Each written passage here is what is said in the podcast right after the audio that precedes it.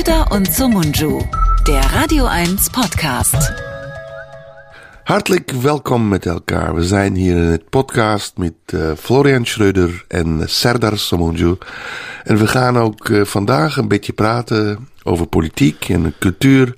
En uh, met mij hier is Florian Schreuder. Hallo, hallo, ich bin der, ich bin der Rudi Carell, hallo. Hey, ich weiß, ich habe Hespen schon gefunden, ich habe jetzt hier gleich was speciaal überraschen wird. Und dann kommen sie gleich, große Gäste kommen hier und hallo, hallo, hallo, ich bin der Rudi, ich komme nicht aus Belgien, ich komme aus Holland, ah, toll, toll, toll. Gleich kommt dann Bereich Amad und Lina de Mol, und es schwierig, wie sie sagen, wir trauen sein, dus ist schon wieder vorbei. Meine Rudi Carell-Parodie seit meiner Zeit als TV-Dienstleistender ein Garant für Lacher in meinen Shows. Wie du weißt, ja. bin ich auch immer am Zahn der Zeit, knallhart als ähm, brandaktueller äh, Parodist und Jörg Knörr-Schüler bin ich natürlich immer bei den aktuellsten Figuren und deswegen ist Rudi Carell bis heute in meinem Repertoire und sorgt insbesondere vor der Pause, nach der Pause, am Schluss und in der Zugabe für große Lacher. Kennen die Leute Rudi Carell überhaupt noch? ja, doch tatsächlich. ja, Aber ich parodiere ihn nicht mehr. Nur für dich mache ich sowas noch. Ja, so, weil so ich Sachen.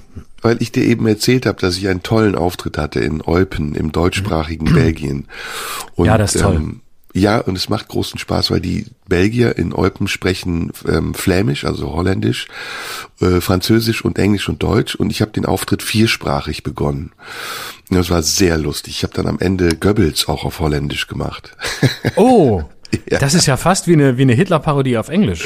Ja, wilt u de totale Oorlog? das Wollt ihr das totale Arschloch oder was?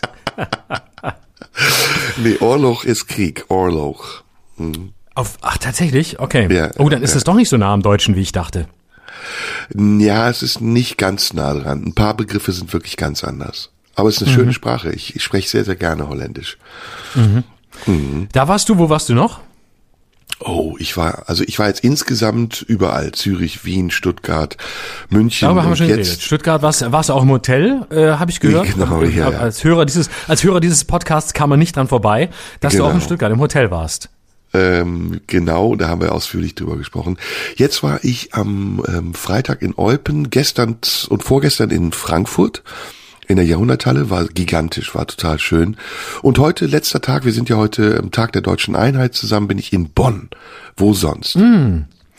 Das ist, der, das ist der richtige Ort, wo man den Tag der deutschen Einheit verbringen kann, weil da musste sie nie wirklich ankommen, weil da war sie schon immer vollbracht, weil im Rheinland ist ja der Rheinländer zu Hause und der Rheinländer sagt, das ist das super, so wie das ist, das super, das musst du schon immer ändern.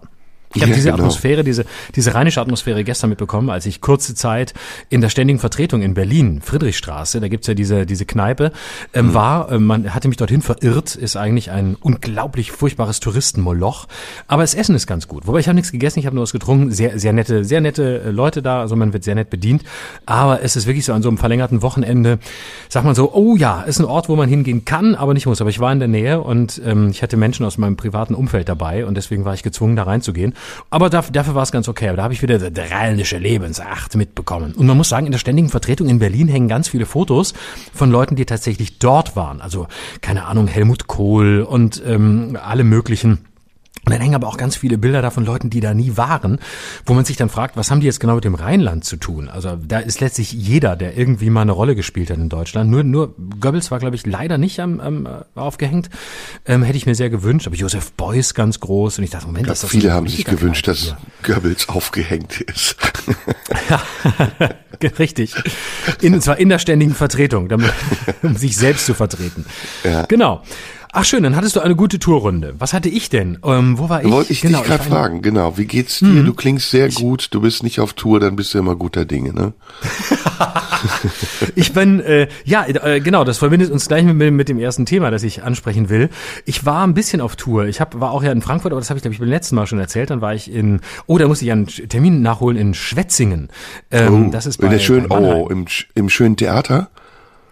Ja, das, genau, also Wollfabrik hieß das Ding. Also Ah, nee, nee, nee. War, war, nee? Das- Ich meine, das Gibt's Theater, noch dieses richtig, ja, es gibt ein Barocktheater in Schwetzingen, ganz wunderschön. Mit drei okay. Rängen, wunderschön, aber da warst du Ach nicht. toll, da muss ich beim nächsten Mal hin. Nee, das war jetzt, das war so ein ganz alter Nachholtermin, ähm, aber trotzdem voll und, und schön. Und jetzt bin ich Ende der Woche, Freitag, Samstag spiele ich zwei Abende in Berlin bei äh, Balim, Balim, äh, Berlin, äh, äh, Allerwald. ähm, Und zwar in den Wühlmäusen. Und dann in der Schön. Woche drauf bin ich in Baden-Württemberg. Tuttlingen, Aalen und so ein Zeug. Genau. Boah, also wer Lust haben boah. hat, kommt gern vorbei. Ich hab echt, bin unterwegs und freue mich auf jeden, der sich verirrt, dahin, wo ich bin. Welche Verbindung hat das jetzt zu dem Thema? Das musst du mir verraten. Äh, und zwar, äh, ja, dass die Verbindung ist, äh, du hast recht, ich bin nicht sehr viel auf Tour gerade, sondern ich bin ähm, viel zu Hause äh, im Moment. Und ich wollte mit dir sprechen nach dem Erfolg, äh, den wir gefeiert haben mit unseren ähm, Hotelgeschichten, wollte ich gerne das nächste praktische Thema mit dir angehen. Ähm, ich merke auf meinem Instagram-Account Schröder Live, wo mir ja viele Menschen äh, begeisterte und auch weniger begeisterte Nachrichten über unseren Podcast schicken, dass es sehr gut ankam, dass wir über Hotels gesprochen haben. Das hat die, die Seelen sehr bewegt. Und ich finde, wir sollten uns ein bisschen mehr entwickeln zu so einem, ja, so einem Heimwerker ähm, so, so ein, und und und äh, ja Verbrauchermagazin. Verbraucher Verbraucher-Podcast. Das war das Wort, das mir fehlte. Völlig richtig. So ein Verbraucher-Podcast, dass wir vielleicht ein bisschen lebensweltlichere Themen ansprechen und nicht immer so abgehoben sind. Und ähm, mir ist was aufgefallen. Und zwar mache ich gerade hier in meinem Studio ähm, und im, in, mein- in meinen Büroräumen muss ich ein paar Renovierungsarbeiten machen. Und wir wissen ja alle, dass wir ähm, im Moment einen großen Fachkräftemangel haben. Ähm, aber das ist gar nicht so sehr mein Thema. Man wartet tatsächlich auf jeden Handwerker sehr lange. Ähm, wir wissen alle, dass das so ist. Ähm, und äh, aber wie gesagt, ich warte gern, wenn es dann funktioniert. Und jetzt habe ich eine These, warum wir so große Schwierigkeiten haben mit Fachkräften. Und meine These ist folgende: Erstens, es fehlen sicher welche, aber zweitens, es fehlen vielleicht gar nicht so viele, sondern die, die es gibt, ähm, die kommen einfach nicht zu Potte. Also ich erzähl mal vielleicht ein, zwei Geschichten. Ja, ja. Ich äh, habe einen hier für, für, für mein Büro. Ähm, ich habe hier so, ein, so eine ganz alte, so eine ganz alte Ledercouch habe ich hier. Sehr alt, ver- vererbtes Stück, irgendwie so ein altes Leder und ist ein bisschen dreckig geworden mit der Zeit. Steht schon ewig hier. So, und dann habe ich gesagt, ich möchte dieses Ding gerne mal reinigen lassen, damit das mal wieder sauber ist. Dann habe ich mehrere Firmen angerufen äh, und habe gesagt, ja, können Sie vorbeikommen? Und dann sagten die, oh, schwieriges Leder. Und bei einer, einer Lederfirma sagte mir einer, sagte mir einer, ja, also ganz schwierig zu machen, also ich nicht genau, äh, aber komm mal, ja, ja, ja, weiß ich nicht, kann da nicht machen. Aber wie heißen Wo ruft man denn da an? Ja, man ruft bei so einem Lederservice, Lederreinigungsservice an. Und dann rief ich bei diesem Berliner Lederreinigungsservice an und dann sagte der, ja, das, ja, da, da kann man nichts machen. Und dann habe ich gesagt, ja gut, aber ähm, vielleicht können Sie mal vorbeikommen oder ja, wie heißen Sie denn? Und dann habe ich ihm meinen Namen gesagt und gesagt, ja, komm mal vorbei, kriegt man das mal an. Na, aber ich glaube, da kann man nichts machen. Aber komm mal vorbei. Dachte ich, gut, er kommt, kommt, guckt sich's an und wie das dann so häufig ist bei Experten, denkt man, wenn sie mal da sind, dann werden sie verstehen, dass sie was machen können. Dann kam er also vorbei, kniete sich um an mein Sofa und guckte sich das an mit so einer, fast mit so einer Lupe, guckte da rum und sagt dann, kann ich nicht machen. Wie schon gesagt, am Telefon kann ich nicht machen. Sagt, ja gut, ähm, das, äh, ja, schade, aber schön, dass Sie da waren. Ja, habe ich ja schon am Telefon gesagt, dass ich nichts machen kann, aber ich dachte mal, schadet auch nicht mal bei Ihnen zu Hause vorbeizugucken. Ne? Wenn, ist mal was anderes als im Fernsehen. Dachte ich, ach du Scheiße, ich kann Oh nicht Gott, so. oh Gott, oh. So, ist er wieder gegangen. Dann rief ich die nächste Firma an. So eine, so eine, so eine große Firma, die deutschlandweit arbeitet. Die sagten beim ersten Mal, nee, also sie könnten auch nichts machen, weil das sei, also man könne dieses Leder nicht reinigen. Dann sagte ich, aber es muss doch irgendwie möglich sein. Nein, das geht nicht. Ähm, dann rief ich nochmal an und sagte, ich wollte nochmal fragen, können Sie nicht doch was machen? Ja, klar können wir das machen, wir schicken jemanden vorbei. Dann kam also jemand vorbei, beziehungsweise sollte vorbeikommen, ein Mitarbeiter, der rief mich eine Stunde vor dem Termin an. Ich sagte, ah, Sie kommen gleich. Ja, nee, da ist was schiefgelaufen, er könne nicht kommen, weil für dieses Leder habe er das Reinigungszeug nicht dabei. Dann fuhr er wieder weg und dann sagte ich, ja, wann kommt denn jemand? Ja, da meldet sich jemand. Einen Tag später meldete sich jemand aus der Zentrale und sagte zu mir, ja, also es komme jemand vorbei, aber das dauere zwei Wochen, bis derjenige das Zeug habe, was er brauche, um dieses Sofa zu reinigen. Und dann sagte ich, ja gut, dann warte ich zwei Wochen, dann machen wir es halt in, in zwei Wochen. So. Und diese Woche also kam dann schließlich der Mitarbeiter, der alles reinigen sollte, kam zu mir rein und sagte, ja, er macht das jetzt. Ich sagte, wie toll, hier, gucken Sie mal. So, dann guckte er da schon so erschreckt. Ich dachte, was hat der denn jetzt wieder? Guckte sich das so an und arbeitete aber eine halbe Stunde und während der halben Stunde telefonierte er schon die ganze Zeit. Ich dachte, wieso telefoniert der denn? Was hat der denn die ganze Zeit zu erzählen? Hat er eine neue Freundin oder was?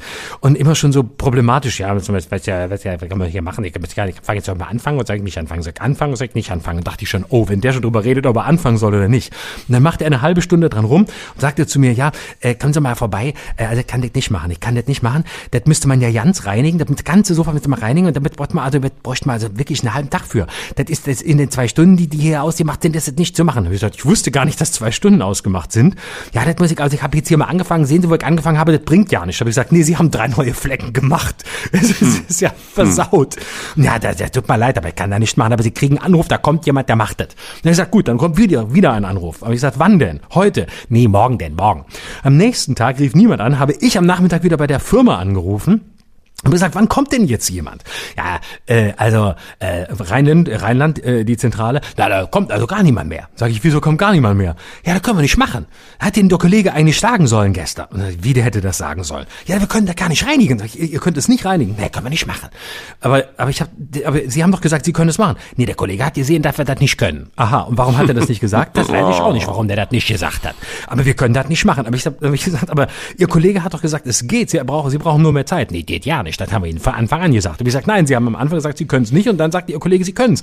Jetzt können Sie es nicht. Nee, ich kann das nicht mehr, können das nicht, tut mir leid. Ich gesagt, aber Ihr Kollege hat ja drei neue Flecken gemacht. Was mache ich jetzt mit denen? Ja, da schick, schreiben Sie mal, machen Sie mal Fotos, schicken uns das, da gucken wir weiter. So, was ich mit dieser Geschichte sagen will, ist, so ging es mir mittlerweile wirklich mit fünf oder sechs unterschiedlichen Gewerken. Eine Jalousienfirma musste dreimal kommen, um irgendwas zu reparieren. Ich brauchte, brauchte einen neuen Fernseher hier für meinen Arbeitsbereich.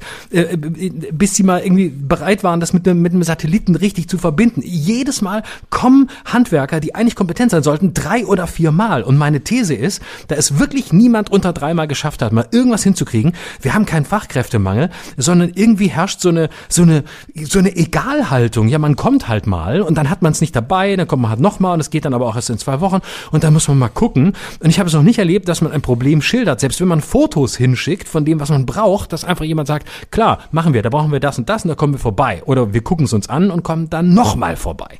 Und das finde ich so krass, weil ich nicht weiß, warum das so ist. Und ich möchte dazu sagen, mein Respekt vor allen, die irgendwas mit Handwerk zu tun haben, die irgendwas Praktisches können, ist riesig. Weil ich habe zwei linke Hände. Ich kann gar nichts. Ich liebe Menschen, die praktische Lösungen finden, die Lösungen finden für Probleme, die irgendwie mit Handarbeit zu tun haben. Ich finde keine. Deswegen ist meine, ich liebe diese Menschen, die das können. Also ich habe den großen Respekt. Ich frage mich, warum geht's nicht? Warum funktioniert es nicht mehr? Warum muss man alles drei oder viermal machen? Warum sind die Leute nicht mehr in der Lage zu sagen, tut uns leid. Es klappt nicht, ähm, aber wir kriegen es nicht hin. Das tut uns furchtbar leid oder wir müssen nochmal kommen. Entschuldigen Sie die Umstände. Ja, wir wissen, Sie haben auch viel zu tun. Wir haben alle viel zu tun. Sie nehmen sich extra einen Slot frei und dann sagen wir eine halbe Stunde vorher ab. Das tut uns leid. Zeit. Nein, nicht mal das ist mehr möglich, sondern es ist alles so, ja, machen wir nicht, können wir nicht, werden wir nicht hinkriegen, kommen ein andermal. Und das, ja, das wollte ich mal erzählen, weil ich glaube, es ist das Problem, dass, dass sämtliche Gewerke überall dreimal hinfahren müssen und deswegen kriegen sie nichts mehr auf die Reihe. Wäre bei mir auch so. Wenn wir bei jeder Show dreimal hinfahren müssten, weil wir jedes Mal irgendwie unseren Text nicht könnten, dann kämen wir auch nicht mehr auf Tour, weil wir überall dreimal neu anfangen müssten. Also kein Fachkräftemangel, Fachidiotenschwämme. Unter Umständen, ja. Hm. Kann sein. Und was ist deiner Meinung nach der Grund? Weil du wirst ja sicher einen Grund sehen. Ja, ich, ich frage mich das. Ich, ich weiß es nicht. Ich habe den Eindruck, es ist ähm, schwer zu sagen. Es ist so eine so eine Haltung, so eine so eine ja ein bisschen so, wie wir haben eh viel zu tun. Man soll mal froh sein, wenn wir überhaupt vorbeikommen. Ähm, dann so eine äh, vielleicht auch eine Überlastung, die sicher auf der anderen Seite auch da ist, weil es sicher zu wenig Leute gibt. Ähm, vielleicht auch ein strukturelles Problem, dass die, dass, dass die schlicht überlastet sind und auch gar keinen Bock haben, sich noch irgendwo irgendwo reinzustellen und äh, freundlich zu sein, sondern sagen, wir müssen hier so viel abarbeiten, wir kriegen es nicht hin. Ich weiß es nicht, aber es ist auch so eine, es ist so eine Post-Corona mitten im Krieg, jetzt wird der Winter kalt Mentalität, wo man so ein bisschen irgendwie auf sich selber achtet, aber ansonsten ähm, froh ist, wenn man mit dem Rest nichts zu tun hat. Ich glaube, der, der Grund ist, es ist, glaube ich, eine es ist, ich glaube, es ist kein, es ist nicht eine Sache des Könnens. Ich weiß nicht, ob die Leute schlechter geworden sind. Ich glaube, es ist so eine, ja, so eine, so eine, ähm, kommen wir heute nicht, kommen wir morgen Haltung. Ähm, ist halt so. Haben wir nicht dabei, wir müssen es auch nicht vorbereiten, ähm, wir, wir sehen es ja dann. Also so, als würde man alles improvisieren. So ein, wir fahren da mal vorbei, dann gucken wir und wenn wir es dann nicht haben, ja gut, dann kommen wir halt ein andermal. Ja, so als würde man eher so, als würden alle so vor sich hin improvisieren, ohne wirklich zu wissen, was sie tun können und tun sollen. Also so, so kommt es mir vor. Es wirkt eher, ja, es wirkt eher wie jemand, der, der sagt, ja, ich lasse es mal drauf ankommen. Ich lasse mal drauf ankommen, ob ich heute, ob ich heute ein Mikrofon dabei habe für einen Podcast oder nicht und wenn nicht, ja, dann müssen wir halt telefonieren. Dann machen wir es oder fällt halt heute aus, weil ich habe heute kein Mikrofon dabei. Ich habe es leider vergessen. So wirkt es ein bisschen für mich, so als würden alle so auf Sicht vor sich hinfahren und gucken, dass sie alles noch dazwischen schieben, was irgendwie geht. Aber so eine intensive Vorbereitung findet so gut wie nie mehr statt. Das ist meine etwas hilflose These. Ich habe das gehört, glaube ich, oder gelesen, dass äh, durch Corona, weil du es auch sagtest, die ähm, ganzen Handwerksbetriebe und Dienstleister so einen Boom erlebt haben. Und mhm. vielleicht ist das ja ein Grund, ne, dass die einfach jetzt ähm, wissen, wir haben viel zu tun. Die Leute wollten während Corona und den Lockdowns ihre ganzen Wohnungen und Häuser sanieren. Und dadurch sind die vielleicht ein bisschen lascher geworden. Oder ja, wir haben einfach genug zu tun. Kann, kann ja sein, oder? Kann sein. Und dass sie so einen, so einen kleinen Privatkunden, so einen, so einen kleinen Podcast-Fuzzi wie mich, der jetzt auch noch irgendwie sein altes Sofa hier restauriert haben will, halt eher so dazwischen schieben, weil es wahrscheinlich große Bürokomplexe gibt, wo 22 Sofas gleichzeitig bearbeitet werden können mit einem, mit einem neuen Leder, das einfach zu bearbeiten ist oder am besten einem Kunstleder und ähm, wo man einfach sagt, so das macht man kurz und dann hat man aber 20 Sofas auf einmal gemacht und kann eine schöne Rechnung hinschicken. Wahrscheinlich ist es mal wieder so, dass wir die kleinen Leute von der Straße einfach mal wieder hinten runterfallen. Kann sein. Ich, ich, ich habe jetzt gerade noch mal überlegt, also eigentlich war es doch immer so, oder? So, ich habe mit Handwerkern nie andere Erfahrungen gemacht, aber nicht nur mit Handwerkern. Ist das so? Auch, ja, also so Service-Mitarbeiter der Telekom, Leute, die ja, rauskommen, gut. das ist doch immer ja, das gut. Gleiche. Also das Erste, was Telekom, die immer ja. sagen, ist, oh, ich glaube, da kann man nichts machen. Ist doch immer das Erste, was die sagen. Oh, mm, mm, nee, das geht nicht. Ist immer sofort anti. Und dann, äh, nee, den Schlüssel habe ich nicht dabei. Oder nee, das müssen wir bestellen. Da müssen wir die ganze Anlage, die ist, das ist wahrscheinlich, müssen wir den ganzen Boden rausreißen. Das ganze Haus abreißen. Und, und dann äh, finden sie doch irgendwie eine Lösung oder sind zehn Stunden im Keller mit was beschäftigt und kommen dann hoch und sagen, ja, ich krieg das heute nicht hin, ich muss Ihnen Mitarbeiter schicken. Also ich kenne das nicht anders ehrlich gesagt. Ist das immer so gewesen? Ist das so, immer so gewesen? Und ich habe es einfach nie mitbekommen, weil ich einfach seit Jahren hier vor mich hinhause und zum ersten Mal so, so richtig größere Renovierungsarbeiten habe. Liegt, meinst du, es liegt an mir? Liegt es an meiner mangelnden Lebenserfahrung, dass ich, dass ich hier ähm, eine Inkompetenz unterstelle, die gar keine ist, sondern einfach vielleicht zur, zur Mentalität gewisser Dienstleistungsbetriebe gehört? Ich glaube, das liegt am Ledersofa. Glaub, ja, das, das ist ja nur ein Beispiel. Ich könnte das gleiche mit dem Fernseher erzählen. Ich, wie gesagt, Fernseher, Jalousien, tausend Sachen, wo man so, äh, eigentlich so klassische Büroangelegenheiten, die ich hier zu erledigen habe und überall ist es das Gleiche.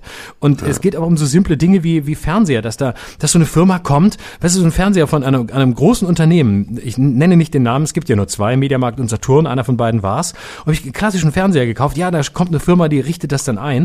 Und dann dauert's ewig, bis die anrufen, dann kommen die vorbei. Und dann sind die nicht mal bereit, die Programme zu programmieren programmieren. Und dann habe ich so einen alten Satellitenreceiver und die stecken einfach nur die Dinger rein, äh, die, die Anschlüsse. Und dann stelle ich fest, der alte Receiver ist mit dem neuen Fernseher gar nicht kompatibel. Und dann muss ich wieder anrufen, dann kommen die nochmal und dann sagen sie, ja, wir können die Programme einprogrammieren und zocken mir 50 Euro ab dafür, dass sie ein paar Programme programmieren. Und dann rufe ich bei Mediamarkt an und die sagen, ja, das dürfen die gar nicht. Also es geht am laufenden Band permanent. Ich kriege nichts hin. Ich sitze eigentlich nur noch hier und, und warte, dass jemand kommt, der mir sagt, ich komme übermorgen wieder. Nein, ich glaube übermorgen nicht. Wir müssen erst mal in der Zentrale anrufen, vielleicht kommt nächste Woche jemand. Oder in drei ja. Wochen oder in fünf hat sich halt generell sehr viel verändert, ne? Also ich finde, angefangen von den Dienstleistungen bis hin zur Gastronomie, ist das nicht mehr so wie früher. Nee. Äh, zum einen, weil die Leute auch keinen Bock haben, habe ich irgendwie das Gefühl. Und zum anderen, weil es auch nicht mehr wirklich ausgebildete Fachkräfte sind, nach, gerade nach mhm. Corona. Ne? In der Gastronomie finde ich es ja noch viel härter, wie oft du da hörst, ja, wir sind unterbesetzt, wir, wir haben keine Servicekräfte oder so. Finde ich schon ziemlich heftig. Ja. Hm. Ja, ja. Aber mir fällt jetzt gerade auch keine Anekdote ein, mit der ich das Anekdote ein, mit der ich das nee, bestätigen Muss auch gar konnte. nicht. Muss auch gar nicht. Ich wollte es nur, wollte es einfach nur mal erwähnen. Wolltest das loswerden einfach nur. Ja, ja.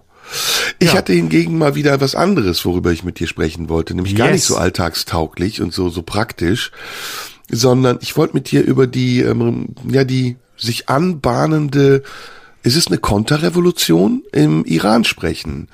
Oh ja. Weil es ist ja eigentlich ist ja im Moment die Revolution an der Macht. Ja. Und jetzt kommt eine neue Revolution. Was was hast ja. du da mitbekommen, was da passiert ist und was ist dein Gefühl dazu? Ja, also mein, mein Gefühl dazu ist, äh, dass hier tatsächlich ähm, ja an eine ähm, eine Revolution sich Bahn bricht, die äh, nach meinen äh, peripheren Eindrücken äh, richtig groß werden könnte. Also ähm, eine, eine, eine Revolution, die offensichtlich ähm, im Gegensatz zu denen, zu denen, zu den Revolutionen vorher, ähm, wo ja im arabischen Frühling Verwandtes, sage ich mal vorsichtig, passiert ist, wenn auch unter unter etwas anderen Vorzeichen, sich hier tatsächlich eine ganz eine ganz tiefe Revolution gegen das Format des Gottesstaats ähm, äh, andeutet. Und zwar interessanterweise ausgehend ähm, von äh, ja vom Feminismus muss man sagen. Aufgrund ähm, äh, ich habe den den den Namen der der der Frau gerade vergessen den wirst du sicher noch mir mir gleich noch mal zurufen. Ähm, aufgrund dieses Dramas jetzt plötzlich ähm, Menschen auf die Straße gehen zunächst vor allem feministische Verbünde Frauen die einfach zeigen wir wollen ein anderes Leben. Und ähm, das zeigt doch ähm, das zeigt doch eine ganz neue eine ganz neue Lebendigkeit ähm, des Feminismus. Das zeigt eine neue Lebendigkeit Notwendigkeit auch von Protestaktionen ähm, in Gottesstaaten, von denen wir ja häufig dachten, die sind sowieso verloren. Also äh, das ist ja häufig der westliche Blick auf diese Staaten gewesen, ähm, die ja wirklich noch in noch mal viel viel konservativer und viel viel härter und viel schlimmer sind ähm, als das, ähm, was wir beispielsweise bei, in, den, in den arabischen Ländern äh, erlebt haben und beim arabischen Frühling dort, wo auch sehr, sehr vieles dramatisch war, aber ich glaube, es gibt schon noch äh, Unterschiede. Und ähm, das könnte tatsächlich einen Revolutionsflächenbrand auslösen. Und wir sehen, also ich glaube, dass wir schlicht ähm, auf dem falschen Ticket unterwegs waren, indem wir glaubten, die sind, die sind veränderungsunfähig. Ne? Das ist ja häufig der Blick gewesen, naja, die leben halt dort, wie sie leben. Die sind, die wollen es ja so. Also so ein bisschen hatte man, hatte man das ja häufig, die Menschen dort, die sind halt, die leben in dieser Zeit, die leben im Mittelalter, die wollen das so, die wollen mit ihren Kopftüchern durch die Gegend laufen, die wollen die auch nicht abnehmen und denen ist halt nicht zu helfen, aber auch der Westen hat es natürlich oft versemmelt, als er geglaubt hat, hilfreich zu sein und das am Ende nicht war. Aber jetzt muss man die eben da in ihrer Steinzeit leben lassen. Und ich war sehr, muss sagen, ich war sehr überrascht von dieser Dynamik. Ich war, war sehr überrascht von dieser, von dieser großen Protestbewegung, er, erschrocken auch über die eigentlich nicht verwunderliche Reaktion ähm, der Machthaber und über die, über die furchtbar vielen Toten, die, die dabei ähm, bis jetzt zu beklagen sind. Aber ehrlich gesagt muss ich sagen, ich gucke da mit ähm, einem großen Interesse und einem sehr positiven Bild hin, weil ich glaube, das könnte ähm, in diesem radikal-konservativen Islam tatsächlich ähm, ja ein, ein, Paradigmenwechsel sein, der Anfang eines neuen Zeitalters sein. So würde ich es beschreiben. Wie siehst hm. du es? Ich sehe das ähnlich wie du, aber hm, würde das gerne noch mal ein bisschen ergänzen. Also erstmal Bitte. heißt diese Frau, das war eine 22-jährige Frau, die Mehsa Amini hieß. Genau. Und die am 14. September von der Sittenpolizei in Teheran verhaftet wurde, weil sie ähm, angeblich den äh, Hijab falsch getragen hat, also das Kopftuch mhm. nicht richtig auf hatte, worauf dann die Sittenpolizei sie in Gewahrsam genommen hat und dort ist sie gestorben und es gibt eine Version, eine offizielle Version, sie wäre an einem Herzanfall gestorben und die anderen sagen, dass sie dort ähm, misshandelt wurde und an den Folgen dieser Misshandlung gestorben ist und ähm, mhm. Dieser ganze Vorgang ist ja nicht neu. Das ist ja im Iran, ähm, seitdem die ähm, seitdem die Regierung an der Macht ist, Gesetz. Äh, der Islam ist die Grundlage für das politische System im Iran. Und dazu gehört eben auch, dass die Sittenwächter seit Anbeginn dieser Zeit, ähm, seit 1980, als Ayatollah Khomeini aus seinem Pariser Exil zurückgekehrt ist in den Iran und die islamische Revolution äh, durchgeführt hat, ist es gang und gäbe, dass es äh, Restriktionen gibt und dass insbesondere die Frauen im Iran äh, sehr unterdrückt werden. Und es gab Phasen, nachdem auch ähm, gemäßigtere Religionsführer an die Macht kamen, Khamenei zum Beispiel, mhm. der ähm, dann nach Khomeini irgendwann kam und zum Oberhaupt wurde, der ähm, iranischen Religionsgemeinschaft. Es gab Phasen, in denen sich das geändert hat und man dachte, okay, im Iran etabliert sich gerade eine Art ähm, halb säkulare islamische Ideologie, die äh, zum einen sehr modern ist, aber die zum anderen auch sehr rückwärts gerichtet ist. Und was sich jetzt zeigt, ist, dass dieses Modell gescheitert ist und dass die Widerstände insbesondere der Frauen gegen die Unterdrückung durch das Regime immer größer werden und dass sie innerhalb der Bevölkerung auch sehr viel Zuspruch findet. und dass es jetzt offensichtlich soweit ist, dass diese Zeit der islamischen Revolution und dieses Gottesstaates, der seit jetzt ungefähr ja über 40 Jahren existiert, abgelaufen zu sein scheint. Und das wird große Auswirkungen haben, nicht nur auf den Nahen Osten, weil der Iran im Nahen Osten eine große Rolle spielt und ja auch in der Weltpolitik mittlerweile mitmischt, dadurch, dass sie ähm, dabei sind oder vielleicht sogar schon eine Atombombe haben und sich ja auch im Konflikt zwischen der Ukraine und Russland sehr klar auf die Seite Russlands stellen und mit ihren Ressourcen, die sie exportieren und mit den Dingen, die sie herstellen, ja auch Einfluss üben können. Und zwar nicht nur, wie gesagt, in diesem Konfliktgebiet in der Ukraine, sondern auch im Nahen Osten, wo sie ja als Bastion gegen die USA immer wieder gegen Israel hetzen und sich auch beteiligen mhm. an Kampagnen, indem sie entweder Waffen liefern oder Kräfte unterstützen, die anti-israelisch sind ich sehe diese Entwicklung auch mit großer Besorgnis ähm, und ich, ich interessiere mich sehr für den Iran, weil er zum einen ja Nachbarland der Türkei ist und weil er, wie ich finde, eine symptomatische Entwicklung vorweggenommen hat, die du ja eben auch benannt hast, nämlich den arabischen Frühling, das äh, sich Auflehnen der Völker gegen ihre, gegen ihre Herrscher, gegen die, die sie tyrannisieren. Aber im Iran ist das äh, nochmal ganz anders, weil der Iran ja durch sehr viele unterschiedliche Phasen gegangen ist und auch sehr unterschiedlich instrumentalisiert wurde. Und ähm, es war eine Frage der Zeit, ehrlich gesagt, bis dieses bis dieses Ding zusammenbrechen würde. Und dass es jetzt so schnell kommt und man hat so ein bisschen das Gefühl, es ist ein Flächenbrand, der da gerade entsteht. Ja. Und was danach passiert, das weiß man im Augenblick nicht. Ich finde aber, genau. Ich finde aber, dass die deutsche, gerade die deutsche Regierung jetzt ähm, Farbe bekennen muss und dass sie anders als in der Vergangenheit, wo ja auch ähm, renommierte Persönlichkeiten der Bundesrepublik immer wieder in den Iran gereist sind. Claudia Roth war eine derer oder auch viele andere und diese iranischen Machthaber auch hofiert und bestätigt haben in ihrem Anspruch dass jetzt Aufgabe der Bundesregierung sein muss, sich klar auf die Seite des Widerstands zu stellen. Und das tut sie im Augenblick noch nicht klar genug. Es gibt Sanktionen, aber ich glaube, das wird nicht ausreichen. Mhm. Das wollte ich gerade sagen, weil äh, das ist ja im Moment bei vielen Konflikten die Frage, die wir uns dann immer stellen, äh, auch ja beim Russland-Ukraine-Konflikt, ähm, was kommt denn dann eigentlich danach? Und das ist ja bei diesen Konflikten die eigentlich entscheidende Frage, ähm, weil zunächst zu sagen, ja, wir müssen dieses oder jenes System, diesen oder jenen Machthaber loswerden, ist zweifellos richtig. Aber ähm, die Perspektive danach, also so wie wir, glaube ich, sagen können, ohne die beiden Konflikte irgendwie vergleichen zu wollen, wir wissen auch nicht, was nach Putin kommt. Und wir wissen nicht, ähm, wie, wie es dann in Russland weitergeht und wer der Nächste sein könnte, wenn er mal weg wäre. Ähm, so ist ja auch die Frage, was passiert in einem Land wie dem Iran, wenn da wirklich ein Systemwechsel vollzogen würde? Käme dann etwas Besseres? Käme dann eine Chance ähm, auf einen wirklich säkularisierteren ähm, islamischen Staat, ähm, wie er beispielsweise äh, in, in, in Marokko ist? Ähm, oder, äh, oder kommt dann etwas, was am Ende Ähnlich wie in Afghanistan, wo man ja auch mal dachte, man hat es im Griff und dann kamen die Taliban zurück. Ein umso härteres äh, System. Hast du da eine, hast du da eine Idee, eine Prognose oder eine Wahrnehmung?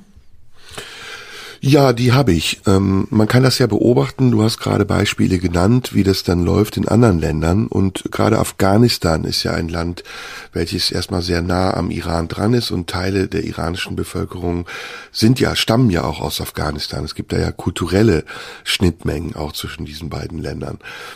Es gibt zwei Versionen und ähm, die eine Version wäre die, die du gerade geschildert hast, nämlich den Rückfall in Systeme, die eigentlich äh, überwunden zu sein schienen, wie eben in Diktaturen oder in, in Juntas, in Militärdiktaturen. Es gibt die andere Variante, das ist, dass die demokratisiert werden und vielleicht sogar eher westlich orientiert sind. Man hat das an einem Beispiel, wie ich finde, sehr gut gesehen, nämlich in Ägypten. Und ähm, in Ägypten, in diesem Land, das ja auch wirklich ein, eine Kulturnation ist, mit einer Jahrtausende alten Kultur und sehr vielen unterschiedlichen Völkern, die dort leben und was auch ein sehr stark islamisch geprägtes Land ist, auch die Heimat des Sufismus und oder eine Heimat des Sufismus ist, also eines aufgeschlossenen Islams ist gab es ja nach den Protesten auf dem Tahrirplatz im Rahmen der arabischen Revolution erstmal einen Machtwechsel. Und äh, Mursi, der ähm, an die Macht gekommen ist, der übrigens auch Teil der Islambrüderschaft war, die ja auch der türkische Präsident Erdogan immer wieder ideologisch im Hintergrund fördert.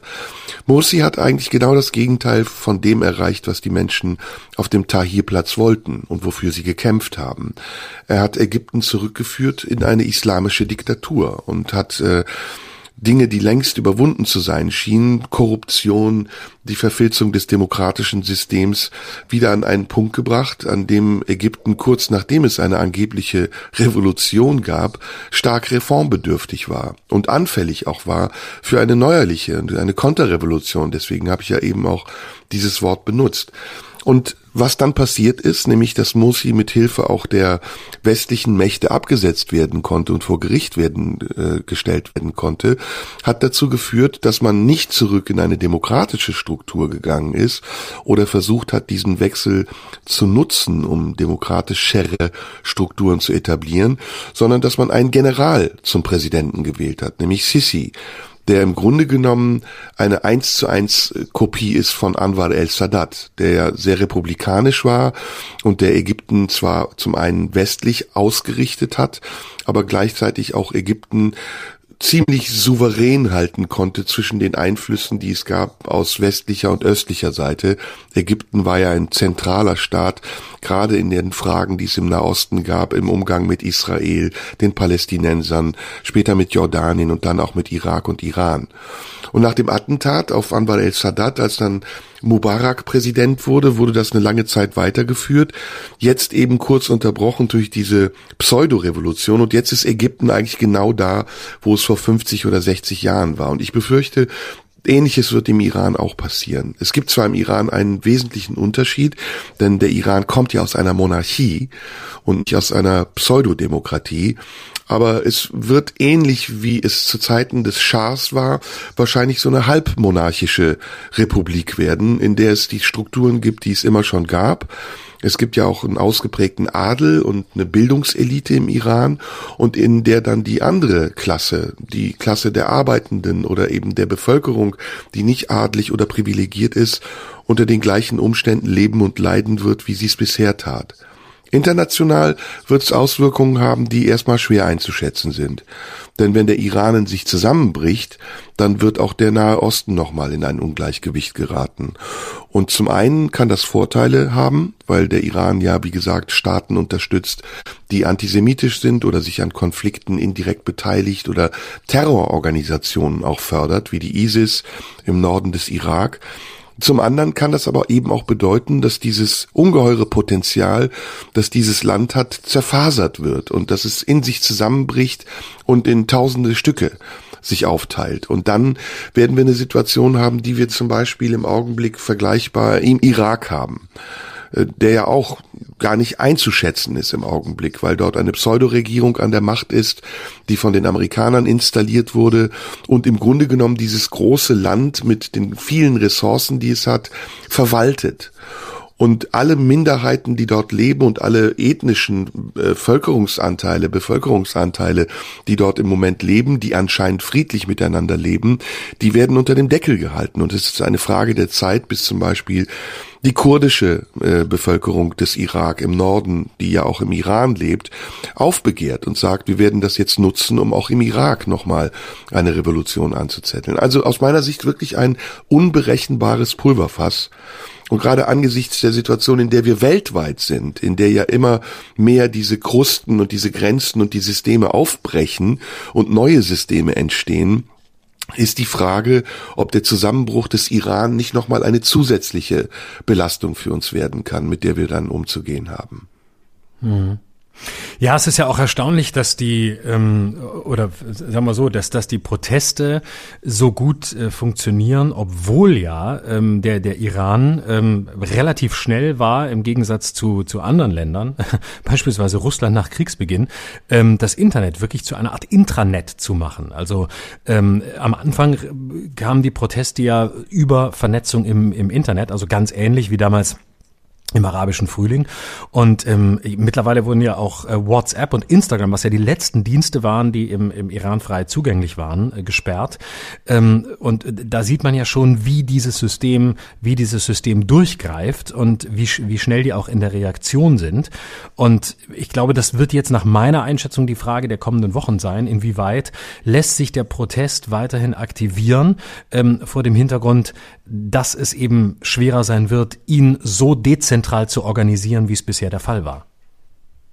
Ja, das wird schwer werden, auf jeden Fall. Und was eben auch noch hinzukommt, ist die Frage, äh, wie verhalten wir uns? Wie verhalten sich die Amerikaner vor allem? Wie verhalten sich äh, die Völker im Nahen Osten, die Nachbarvölker? Das ist die große Frage.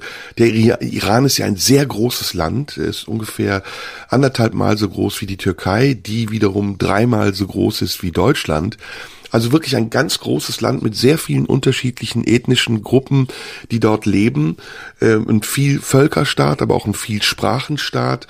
Und es ist vollkommen unberechenbar, so wie ja auch in Afghanistan das der Fall war, wie sich das entwickeln wird und ob man es so demokratisieren kann, dass der Iran berechenbar bleibt. Im Augenblick kann ich nur von mir aus sagen, hoffe ich, dass diese revolutionären Kräfte, insbesondere die Frauen, die dort aufbegehren, diesen Widerstand erfolgreich äh, leisten können, ohne dass es zu schlimmeren Folgen kommt. Denn man sieht ja, dass die Regierung mit aller Härte durchgreift. Man sieht, dass sie mhm. die Proteste versucht niederzuprügeln und dass sie sich offensichtlich auch stark genug fühlt, diesen Widerstand auszuhalten. Und äh, deswegen Dazu gehört natürlich auch das Verbot des Internets. Das ist heute üblich, dass Systeme wie der Iran oder China oder Russland das Internet, sobald es irgendwelche Widerstandsbewegungen gibt, einschränken und es zum Intranet machen. Und in diesem Zusammenhang sei auch nochmal vielleicht über die Türkei gesprochen, die da aus meiner Sicht auch eine sehr wichtige Rolle spielt in diesem Konflikt. Denn sie wird übrigens auch Zufluchtsort für die vielen Menschen sein, die aus dem Iran flüchten werden, wenn das so weitergeht. Die Türkei ist ja eine Art Musterstaat geworden für das, was der Iran werden wollte. Und das ist eher Zufall als Absicht gewesen. Erdogan, der ja auch einen religiösen Hintergrund hat und der Anführer einer religiösen Partei war und ist, ist ja in einem säkularen Staat gewählt von der Bevölkerung und die Bevölkerung ist, soweit man das sagen kann, frei von Restriktionen und die Ausübung ihrer Religion ist immer noch freiwillig. Das ist im Iran anders. Da ist eben äh, die Religion das Gesetz und es wird entschieden nach den Grundsätzen der Religion. Ich glaube, dieses Vorbild, welches die Türkei vielleicht gar nicht sein wollte, weil Erdogan einen ganz anderen Plan hatte, könnte dem Iran auch dienen bei einem Wiederaufbau. Also eine gemäßigte, halbsäkulare, islamisch geprägte Republik zu sein, die auf demokratischen Füßen steht. Gut, und dann muss ich jetzt fast noch Markus Lanz-mäßig zum Schluss fragen, aber wie groß ist die Wahrscheinlichkeit, dass es dazu kommt aus deiner Sicht? Das ist Mit der Bitte Frage. um eine kurze Antwort. das ist die Frage. Wir werden das sehen. Wir stecken gerade in vielen internationalen Konflikten, die unsere Aufmerksamkeit auf sich ziehen.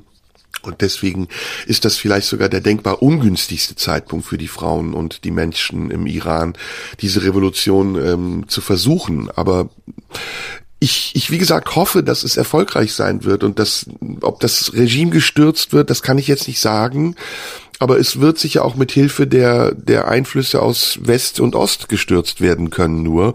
Und das bedeutet, dass man jetzt diese Widerstandsbewegung unterstützt, mindestens ideologisch. Ja. Ja, also ein, ein sehr, äh, ein sehr differenzierter, schwieriger Prozess, der da abläuft, der ähm, tatsächlich auch noch mal eine ganz, noch mal einen ganz neuen, neuen Aspekt ähm, in diese gesamte Ost- und Nahostpolitik äh, bringt.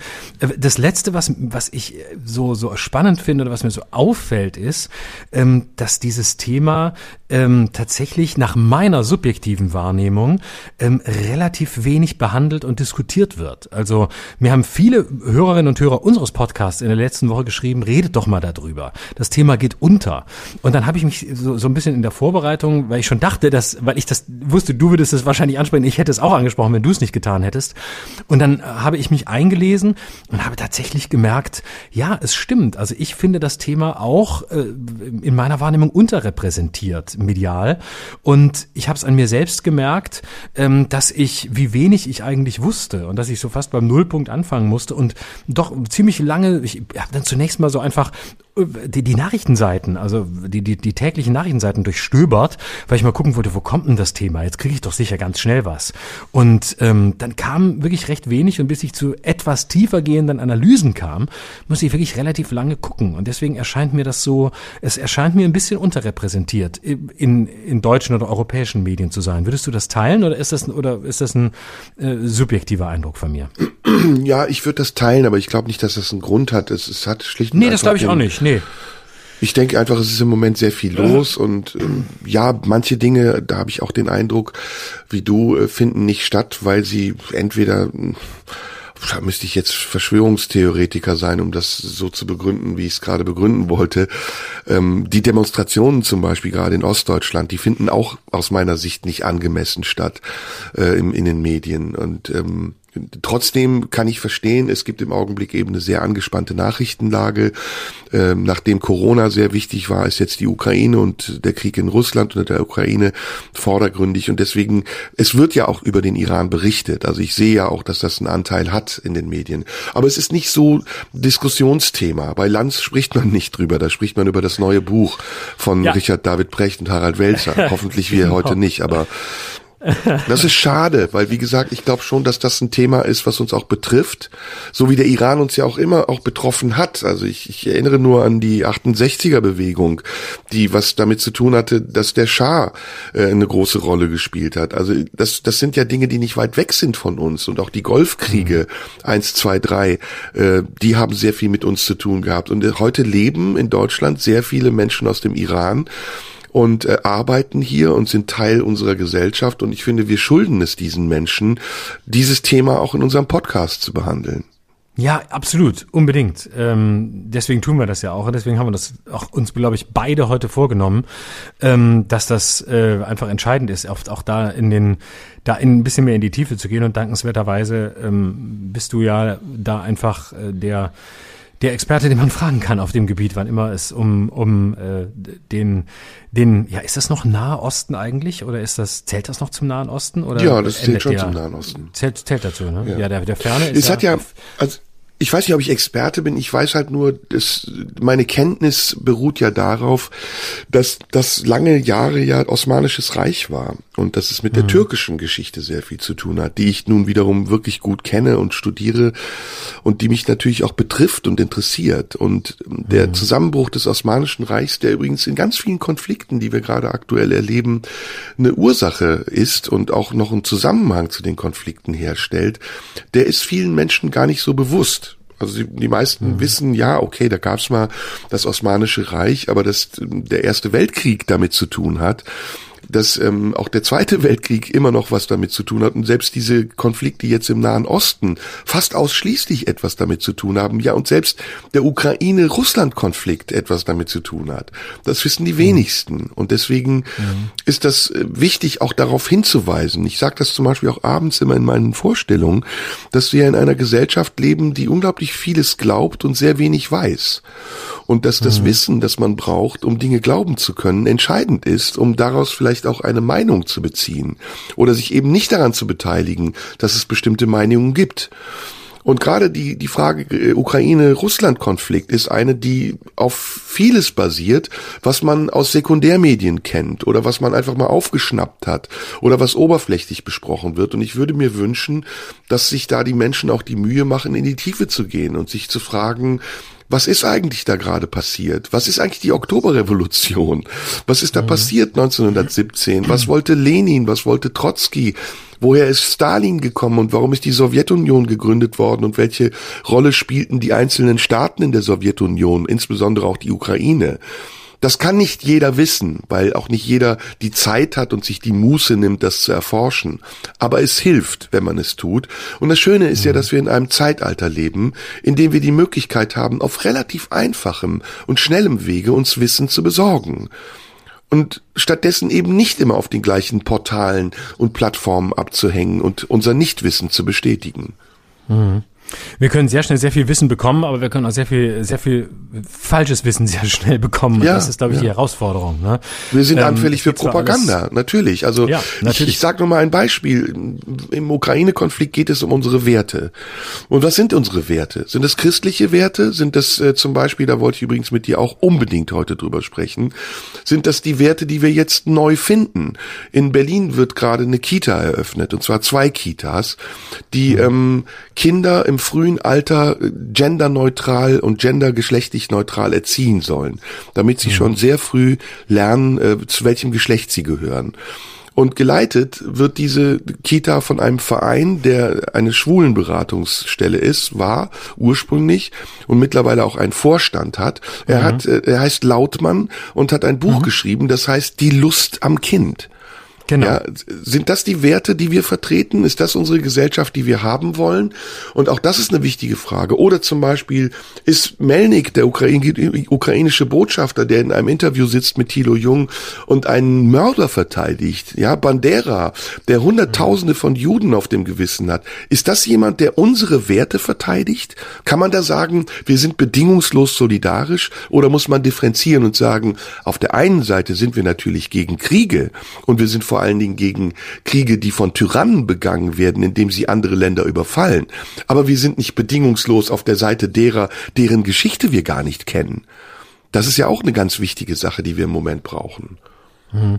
Jetzt haben wir natürlich sehr viele, sehr viele Themen auf einmal. Ja, entschuldige ein bisschen, bitte, ja. Ein bisschen, nee, nee, wir können das mal ein bisschen, ein bisschen ordnen.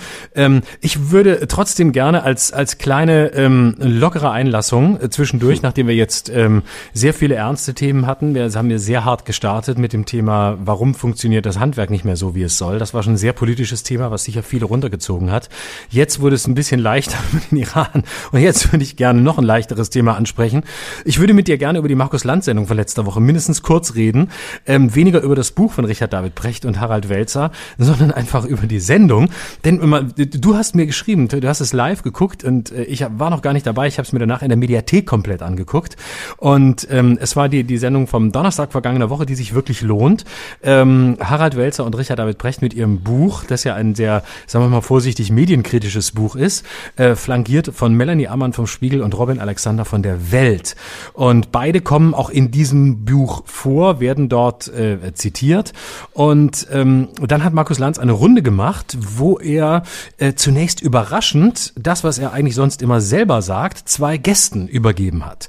Ähm, nämlich äh, die, die andere Seite einzunehmen, sodass man tatsächlich ähm, die Situation hatte, zwei gegen zwei.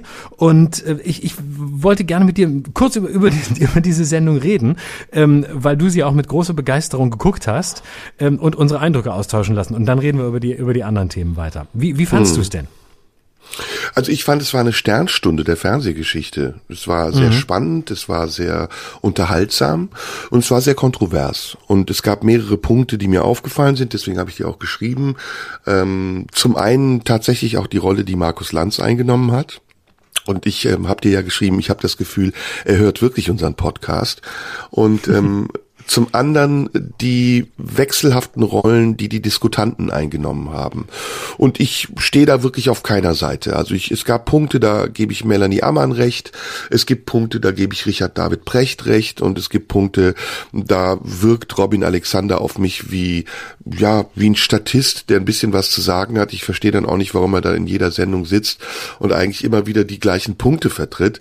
Und ähm, Harald Welzer habe ich ehrlich gesagt nicht einordnen können. Also ich, ich finde, jetzt mal, fangen wir mal mit dem Habitus der Beteiligten an, dass manche da in eine sehr dynamische Situation geraten sind, in der sie angefangen haben, wirklich das, die sachliche Diskussionsebene zu verlassen und auf eine Ebene der Polemik und der subtilen Herabsetzung zu gehen. Also allein schon durch die Haltung oder eben auch durch den, wie ich finde, sehr unnötigen Angriff von Richard David Brecht auf Melanie Amann, aber auch die Reaktion, die körperlichen Reaktionen Melanie Amanns auf Richard David Brecht, ähm, dass man das Gefühl hatte, allein schon durch diese kleinen, ja, es waren noch nicht mal Bonmots, es waren so Verfehlungen, hat die Diskussion ein bisschen an Kraft verloren und ist eher zu einem Schaukampf geworden. Und abgesehen davon hat mich sehr gestört, dass die Diskussion erst am Ende viel eingehender über das ursprüngliche Thema äh, sich drehte, um das ursprüngliche Thema sich drehte, als die ganze Zeit um das Buch. Denn es war ja wirklich eine Werbeveranstaltung. Es war ja wirklich ja. 90 Minuten Werbung für ein Buch, das permanent ja. erwähnt wurde, über das permanent gesprochen wurde. Und am Ende hat man sich gefragt, okay, ähm, was steht denn jetzt in diesem Buch, wenn alles, was ja. darüber gesagt wird, nicht drinstehen soll? Ja, und, genau. und ähm, und ich war überrascht, ich war überrascht über, über Markus Lanz, weil er, wie ich finde, ähm, ich, ich, ich, ich kenne seinen Opportunismus. Du findest es nicht, dass es eher ein Opportunist ist. Aber diesmal war ich wirklich sehr überrascht, wie zurückhaltend er war und mhm. wie vehement er auch seine Position verteidigt hat, die wir ja zuvor hier auch in derselben Woche übrigens im Podcast kritisiert mhm. haben und wie redundant er dabei plötzlich war, als er aufzählte, mhm. dass er die Verfasser des offenen Briefes allesamt in die Sendung eingeladen hätte und ähm, der Professor Merkel, der dann gekommen wäre, auch ausgiebig zu Wort gekommen wäre, was, mhm. wie ich finde, das ungünstigste Beispiel für seine Gesprächsstrategie war. Denn wir hätten eigentlich über die Sendung sprechen müssen, in der Ulrike Gero zu Gast war. Oder Sarah Wagenknecht, die zweimal zu Gast in den Tribunalssendungen war. Das sind wirklich regelrechte Tribunalssendungen im Sinne des Wortes, weil immer drei gegen eins dort sitzen. Und als dann auch noch Robin Alexander kam mit seinen Beispielen aus der Welt, also allesamt Beispiele aus seiner eigenen Zeitungen aufführte, durfte und zu demonstrieren, wie ausgewogen doch die Berichterstattung ist und Melanie Ammann ihm bestätigend irgendwie den Rücken stärkte, dachte ich, okay, jetzt sind wir wirklich in einer anderen Realität angekommen. Denn ich mhm. glaube, Fazit, das, was Precht kritisieren will, wie ich finde, auf eine ihm nicht gebührende, zu oberflächliche Art und Weise, ist tatsächlich ein Punkt. Wir können wirklich uns ernsthaft darüber unterhalten, ob die Medien insbesondere in den letzten zweieinhalb Jahren nicht ein bisschen ihren Auftrag vernachlässigt haben, auch eine Vielfalt und eine Bandbreite der Meinungen in diesem Land wiederzugeben und ob sie nicht auch bedingt durch den Druck, den immensen Druck, unter dem sie stehen, was ja Melanie Ammann indirekt auch bestätigt hat, manchmal etwas zu sehr auf die Quote gucken und Mehrheitsmeinungen bedienen und dadurch auch sich den Vorwurf aussetzen lassen müssen, äh, systemkonform Form zu sein. Und über dieses Thema ist mir zu wenig gesprochen worden. Das wäre mhm. eigentlich das spannendere Thema gewesen, statt jetzt da eine Werbeveranstaltung zu machen zu diesem Buch, was ja jetzt seit Tagen auch auf Nummer eins ist in sämtlichen Charts. Ja, ja, also es ist ein bisschen eine Symptom, eine Phantomdebatte, die da geführt wird, weil äh, wenn man sich die, wenn man sich die die Zahlen anguckt oder auch die Studien anguckt, die es gibt, äh, ist das Vertrauen äh, in die Medien im, im Gesamten, im, im Gros nicht zurückgegangen, sondern insgesamt eher gestiegen, was nicht äh, entbehrt der Tatsache entbehrt, dass man natürlich drüber reden muss, inwieweit ähm, findet welche Berichterstattung wo statt? Und äh, das, was wir ja hier häufig auch schon auch schon besprochen haben. Aber ähm, es war tatsächlich die die paradoxe Situation, in der man eine Sendung sah, die, die, die wirklich allen, allen äh, Kriterien für gute Unterhaltung, für gute Talkshow-Unterhaltung entsprochen hat, weil es eben eine, eine sehr gut ausgewählte Runde war und weil es zwei äh, sehr äh, talentierte Rhetoriker als Autoren waren, aber eben auch zwei sehr ähm, talentierte Journalisten, die im Fernsehen gut funktionieren, die darauf geantwortet haben. Und es war auf der einen Seite eine wirklich gute Unterhaltung und auf der anderen Seite dachte ich auch die ganze Zeit, mir fehlt da was. Mir fehlt da ähm, die, mir fehlt da die Tiefe Tiefe und mir fehlt die inhaltliche Auseinandersetzung und es war mir dann ein bisschen, bisschen zu viel Arena und leider hat sich Richard David Precht, vor allem Richard David Precht, auf dieses Niveau auch immer wieder eingelassen, ähm, indem er dann in dieser Art und Weise auch beleidigt und aggressiv reagierte, äh, wie es eben, äh, wie es dann eben tut. Und ich war sehr, um mal bei der Person anzufangen, ich war von Richard David Precht sehr enttäuscht. Ähm, wir haben die letzten Male auch im Tipi schon über ihn geredet. Ich halte ihn für einen eigentlich fähigen, äh, fähigen äh, Philosophen, einen, der wirklich das Thema der Philosophie über viele, viele Jahre seit seinem ersten Buch in den, im besten Sinne Mainstream gebracht hat, also der so ein, der so ein theoretisches Thema, das äh, vielen Angst macht, ähm, über, über seine Diskurse und dadurch, dass er wirklich ein Diskursvermittler war, sehr weit ähm, gebracht hat in die Mitte äh, der Gesellschaft. Und dadurch auch viele Leute sich interessiert haben für philosophische Themen, die er auch sehr gut und sehr, ähm, sehr respektabel und ohne sie zu vereinfachen, sehr verdichtet in seinen Büchern dargestellt hat, sodass auch viele Laien ähm, damit was anfangen anfangen konnten. Und das ist ein Verdienst, das muss man anerkennen. Deswegen äh, kotzt es mich auch komplett an, wenn jetzt plötzlich Leute sagen, ja, Richard David Brecht ist gar, gar, gar kein Philosoph, der ist Germanist. Ja, lasst es Leute, echt, das ist nicht das Argument. Die Frage ist, was hat er dazu beigetragen, dass Menschen Stoffe verstehen konnten, die sie sonst nicht verstanden hätten oder für die sie sich nicht interessiert hätten. Und da war er oft sehr gut und auch präzise, nicht immer, aber insgesamt respektabel. Und ähm, ich finde das, was er im Moment macht, und da bin ich ganz bei dir, wirklich weit unter seinem Niveau. Ähm, er lässt sich auf jede Debatte ein, er lässt, er, er wird dabei ungenau, ähm, er verlässt sein Metier, was nicht schlimm ist, wenn er in dem Metier, in dem er sich jetzt bewegt, differenziert wäre, aber das ist er nicht. Und das scheint ähm, ja auch das große, der große Punkt zu sein, wo Melanie Ammann und Robin Alexander punkten konnten, nämlich dass das Buch nicht präzise ist, dass sie sich auf ein, ein Feld wagen, ähm, wo sie offensichtlich schlicht nicht zu Hause sind und wo sie dann auch zu wenig faktenbasiert arbeiten. Und damit leistet man eigentlich dem einen Bärendienst, was man verteidigt, nämlich den Geisteswissenschaften. Das ist genau der Vorwurf, den man ähm, allen Geisteswissenschaften immer macht weswegen die ganzen Zahlenfetischisten sie ja auch an den Unis am liebsten abschaffen oder zurückdrängen würden, weil sie nur Geld kosten. Nämlich der Vorwurf, das sind Laberfächer, da sitzen Leute, die können nur labern, die wissen gar nicht, worüber sie reden.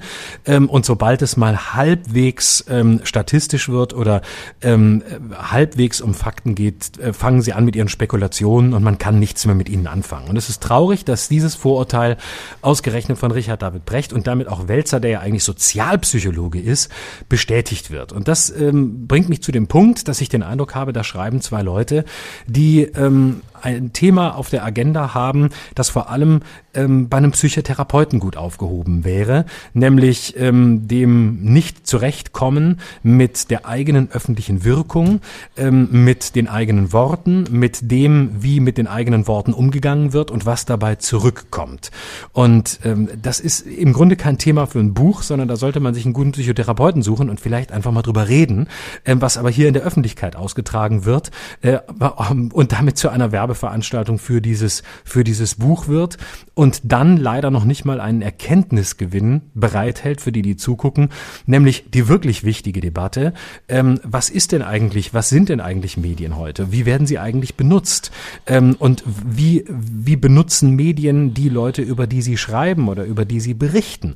Gibt es wirklich äh, den Wunsch der, der eigenen äh, der eigenen Peer Group oder der, der eigenen Truppe das Wort zu reden, um Bestätigung zu kriegen bei Journalisten. Mag häufig so sein. Ich würde trotzdem sagen, es ist nicht der, es ist nicht das der Hauptteil, sondern viel attraktiver ist es doch für jeden Journalisten, wenn er etwas schreibt, was gegen den Mainstream gebürstet ist oder gegen den unterstellten Mainstream oder gegen die eigene Anhängerschaft geht. Die erfolgreichsten Texte wird man bei der Taz schreiben, indem man einen, einen sehr kritischen Umgang mit Linken oder Grünen pflegt. Also die große Herausforderung für Leute, die publizieren, ist ja gerade immer gegen den Wind zu segeln und äh, die große These zu machen damit, dass man sagt, wow, worum geht es hier? Und nicht das zu schreiben, was sowieso die Anhängerschaft liebt. Also ich glaube, es ist wesentlich differenzierter.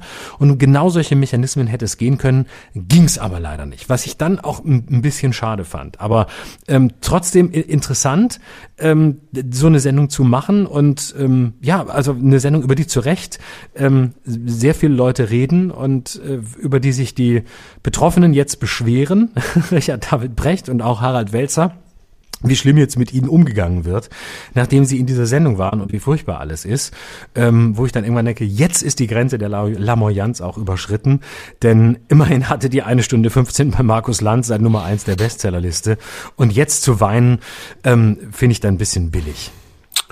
Gut, da gilt nach wie vor Don't stay in the kitchen when you can't stand the heat. Das ist, äh, glaube ich, das eher ein Gesetz, was für alle gilt und da kann sich niemand beschweren und wundern, wenn er so in die Öffentlichkeit geht, wie das Richard David Brecht macht, dass die Öffentlichkeit dann auch ihn angeht in dieser Art und Weise.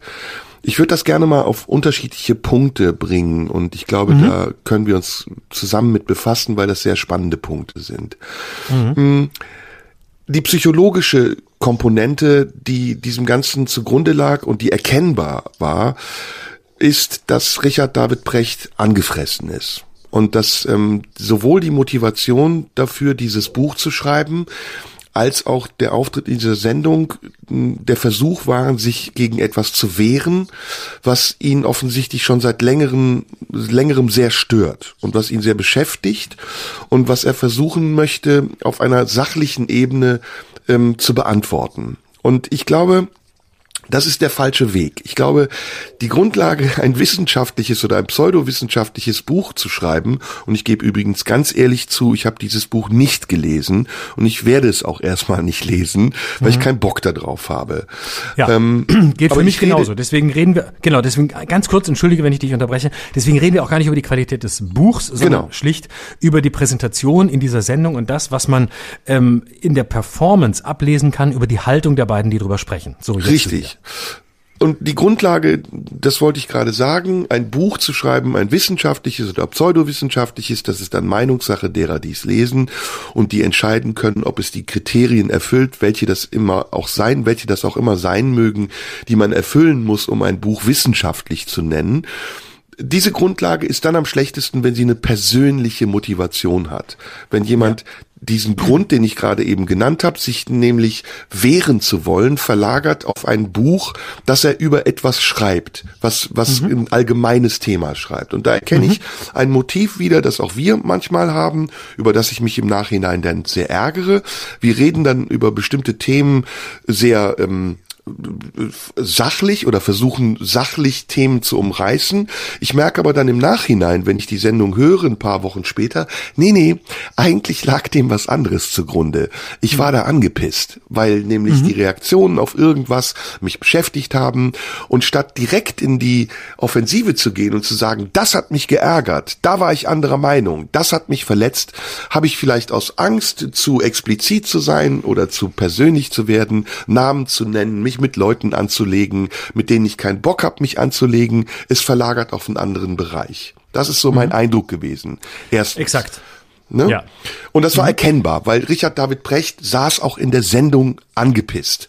Und mhm. der war auch sehr, der ist schnell an die Decke gegangen in seiner Körperhaltung, was ich übrigens ein bisschen unfair fand, die man ja auf den Bildern, die dann auf Twitter veröffentlicht wurden, sah man seine Angriffslust auch und auch seine Verteidigungswut gegenüber Melanie Amann. Und ich finde, das stand ihm nicht. Da gebe ich dir vollkommen nee. recht. Das, das stand ja, ihm nicht, weil genau. mal abgesehen davon, das ist jetzt das zweite Thema, halte ich ihn unabhängig davon, wie er genannt wird oder als was er sich ausgibt, für einen klugen Menschen. Ja. Und warum wollen wir in einer Zeit, in der wir über wichtige Themen sprechen, nicht die Stimme von klugen Menschen hören? Und wenn es nicht unsere eigene Meinung repräsentiert, warum haben, fühlen wir uns dadurch angegriffen so sehr, dass wir ihn verunglimpfen müssen und ihn verleumden müssen als jemand, der nur so tut, als sei er etwas? Und ich muss sagen, besonders schlimm finde ich das, wenn das Prominente tun. Besonders schlimm finde ich, wenn das Leute machen, die man kennt aus der Öffentlichkeit und die dann uralt alte Bilder hervorkramen von ihm, wie er bei Wer wird Millionär sitzt, um, um was ja. darzustellen, was eigentlich in diesem Zusammenhang überhaupt keine Bedeutung hat. Er kann doch ein mhm. Vorleben gehabt haben. Er kann doch Kandidat bei Wer wird Millionär gewesen sein. Das heißt noch lange nicht, dass er heute eine Stimme ist, die wir nicht hören dürfen und sollen. Und besonders eklatant ist es, wenn es Leute wie André Melnik machen und die dann einen Tweet veröffentlichen, in dem steht, Herrn Precht als Philosophen in Anführungsstrichen zu bezeichnen, klingt wie Hohn und Beleidigung für Hegel oder Kant, die sich ja. im Grab umdrehen würden. Dass ja. dieser egomane Typ uns seine schäbigen Ratschläge für die NATO-Mitgliedschaft der Ukraine erteilt, grenzt an Schizophrenie. Hm. Und ich muss sagen, auch dass Karl Lauterbach drauf einsteigt, ist ein Skandal dass er sagt, wir sind im Krieg mit der Ukraine und das als Gesundheitsminister. Mit Putin, mit Putin. Ist, mit Putin mit, Entschuldige, mit, mit Putin, mit Russland ist eine Amtsanmaßung, ist eine Unverschämtheit, die ungleich größer ist als das, was hier André Melnik kritisiert. Und jetzt kommen wir zum dritten Punkt, nämlich dem äh, Punkt, dass ich Richard David darin recht gebe, dass er sagt, es gibt bestimmte Narrative, die von einer Nomenklatur der Meinungsvertreter im Internet insbesondere vorgegeben wird und an der sich auch mittlerweile die Presse ausrichtet. Und das, glaube ich, ist ein wichtiger Punkt. Darüber können wir streiten. Ich denke, du bist da vielleicht sogar anderer Meinung, aber es ist darüber zu sprechen, weil es mhm. nämlich auffällig ist, dass im Moment Menschen, die ausscheren aus diesem Meinungskorridor, sehr schnell, sehr hart Brecht hat das personalisiert genannt, aber ich würde es eher persönlich nennen, angegangen werden und dafür diffamiert werden und am Ende auch sanktioniert werden und ganz am Ende auch komplett ausgeschlossen werden sollen. Also die berühmte Cancel Culture, über die wir gesprochen haben. Und, und da finde ich, hat auch Robin Alexander nicht gegenpunkten können, als er gesagt hat, bei dem Beispiel, wo es darum ging, dass er im Bundestag saß und an der Würstchenbude angefangen hat zu twittern, um die Nachricht nicht zu verpassen, es ist nicht die Aufgabe von Zeitungen und Presse, so schnell wie möglich sich an Meinungsbildung zu beteiligen, sondern es ist erstmal Aufgabe von Presse und Zeitungen, Meldungen zu verbreiten und auch Meldungen zu kommentieren. Aber da war genau die Schnittstelle, an der Robin Alexanders Argumentation für mich nicht mehr gegriffen hat und an der die Diskussion dann auch nicht drangeblieben ist und sich ein bisschen verloren hat in oberflächlichen Vorwürfen und in Zettelchen, also wo man dann Zettel aus der Tasche holt und Ausschnitte ja, aus ja. dem Buch liest, was übrigens auch von Lanz, finde ich, nicht korrekt war, er hat ein Zitat aus dem Buch vorgelesen und einen wesentlichen Teil des Zitats außer Acht gelassen. Und da hat dann Harald Welzer, wie ich finde, wiederum einen Punkt gemacht, indem er sehr klug nachgelegt hat und ergänzt hat, was eigentlich noch in diesem Buch stand. Also mhm. ich finde, diese Diskussion hatte sehr viele Facetten. Sie hatte, um es nochmal zusammenzufassen, eine, wie ich finde, unzulässige persönliche Farbe. Sie hatte eine sehr interessante politische Farbe, also ein Thema, über das wir eigentlich sprechen müssen, nämlich wie gehen wir mit Menschen um, die andere Argumente haben als wir und andere Meinungen vertreten.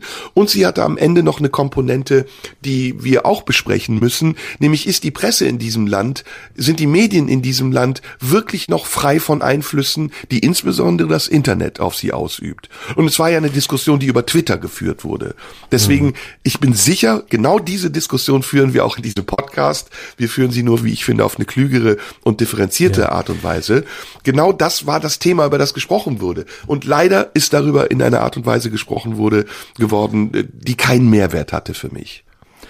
Also vollkommen daneben ist natürlich irgendwelche Leute ähm, äh, anhand ihres Titels äh, zu diffamieren oder äh, zu behaupten, sie äh, seien keine Philosophen und Richard David Brecht mit Kant und mit Hegel gleichzusetzen. Ähm, der darf, das, das darf man überhaupt nicht ernst nehmen, darüber muss man überhaupt nicht diskutieren. Äh, das ist eine alte Debatte. Äh, seit, seit, seit ich Philosophie studiert habe in Freiburg, ist das eine Debatte, die ich schon an der Uni zum Kotzen fand und die häufig tatsächlich in vielen philosophischen Instituten bis heute genau in dieser Art und Weise geführt wird nämlich wo man die Zeit damit vergeudet, darüber zu diskutieren, wer eigentlich dazugehören darf und wer nicht. Ja. Es Natürlich gibt, darf ich ganz kurz noch ergänzen, entschuldige, entschuldige ja. mein Freund, ich muss noch einen Satz, einen wichtigen noch dazu sagen, der mir jetzt gerade eingefallen ist. Als Gegenargument kam ja ganz oft dann auch, äh, Precht sitzt im Fernsehen und beschwert sich darüber, dass er nicht alles sagen darf, obwohl er alles sagt. Das war so ein, so ein ganz typisches Gegenargument. Das sagt aber Precht nicht. Precht sagt, wenn ich das sage, was ich denke, werde ich dafür sanktioniert. Und das ist ein ganz wichtiger Unterschied. Genau, darüber können wir gleich noch reden. Aber diese diese Form des des du, du bist kein Philosoph, du bist kein ähm, äh, du bist äh, was weiß ich kein Schauspieler, wenn ja. du diesen oder jenen Satz sagst, das kannst du ja austauschen. Das ist leider in der Philosophie schon innerhalb dieses Fachs sehr verbreitet und sorgt dafür, dass die Philosophie genau da steht, wo sie steht, nämlich dass sie eigentlich unterhalb der Wahrnehmungsschwelle ist, wenn es nicht Leute wie Richard David Precht gegeben hätte, die sie mhm. tatsächlich weiter in die Mitte der Gesellschaft gebracht hätten. Und sowas bringt nichts. Ich weiß noch, als ich anfing zu studieren studieren in Freiburg, sagte man in der Antrittsvorlesung, sagte ein damals sehr alter, sehr konservativer Professor. Ähm, wir können hier, meine Damen und Herren, über Kant und über Hegel reden, aber über Nietzsche brauchen wir nicht zu sprechen. Das ist maximal Dichtung. Und das war das die größte Ohrfeige für einen Philosophen, wenn er als Dichter bezeichnet wurde. Und der Motto ein Künstler, ein Schwätzer, wo ich immer dachte, sag mal, was bist du eigentlich für ein arrogantes Arschloch? So, das nur dazu. Also das ist mhm. überhaupt kein Argument. Ähm, aber dennoch finde ich die Haltung von Richard David Precht ähm, in, in dem Zusammenhang problematisch, ähm, weil ich gerade um direkt bei dem Punkt anzusetzen, den du eben angesprochen hast, weil ich schlicht nicht sehe, dass er sanktioniert wird. Ähm, er wird doch überhaupt nicht sanktioniert. Na, er wird angegriffen. Er wird angegriffen. Genau, also aber mit Sanktionen meine ich auch.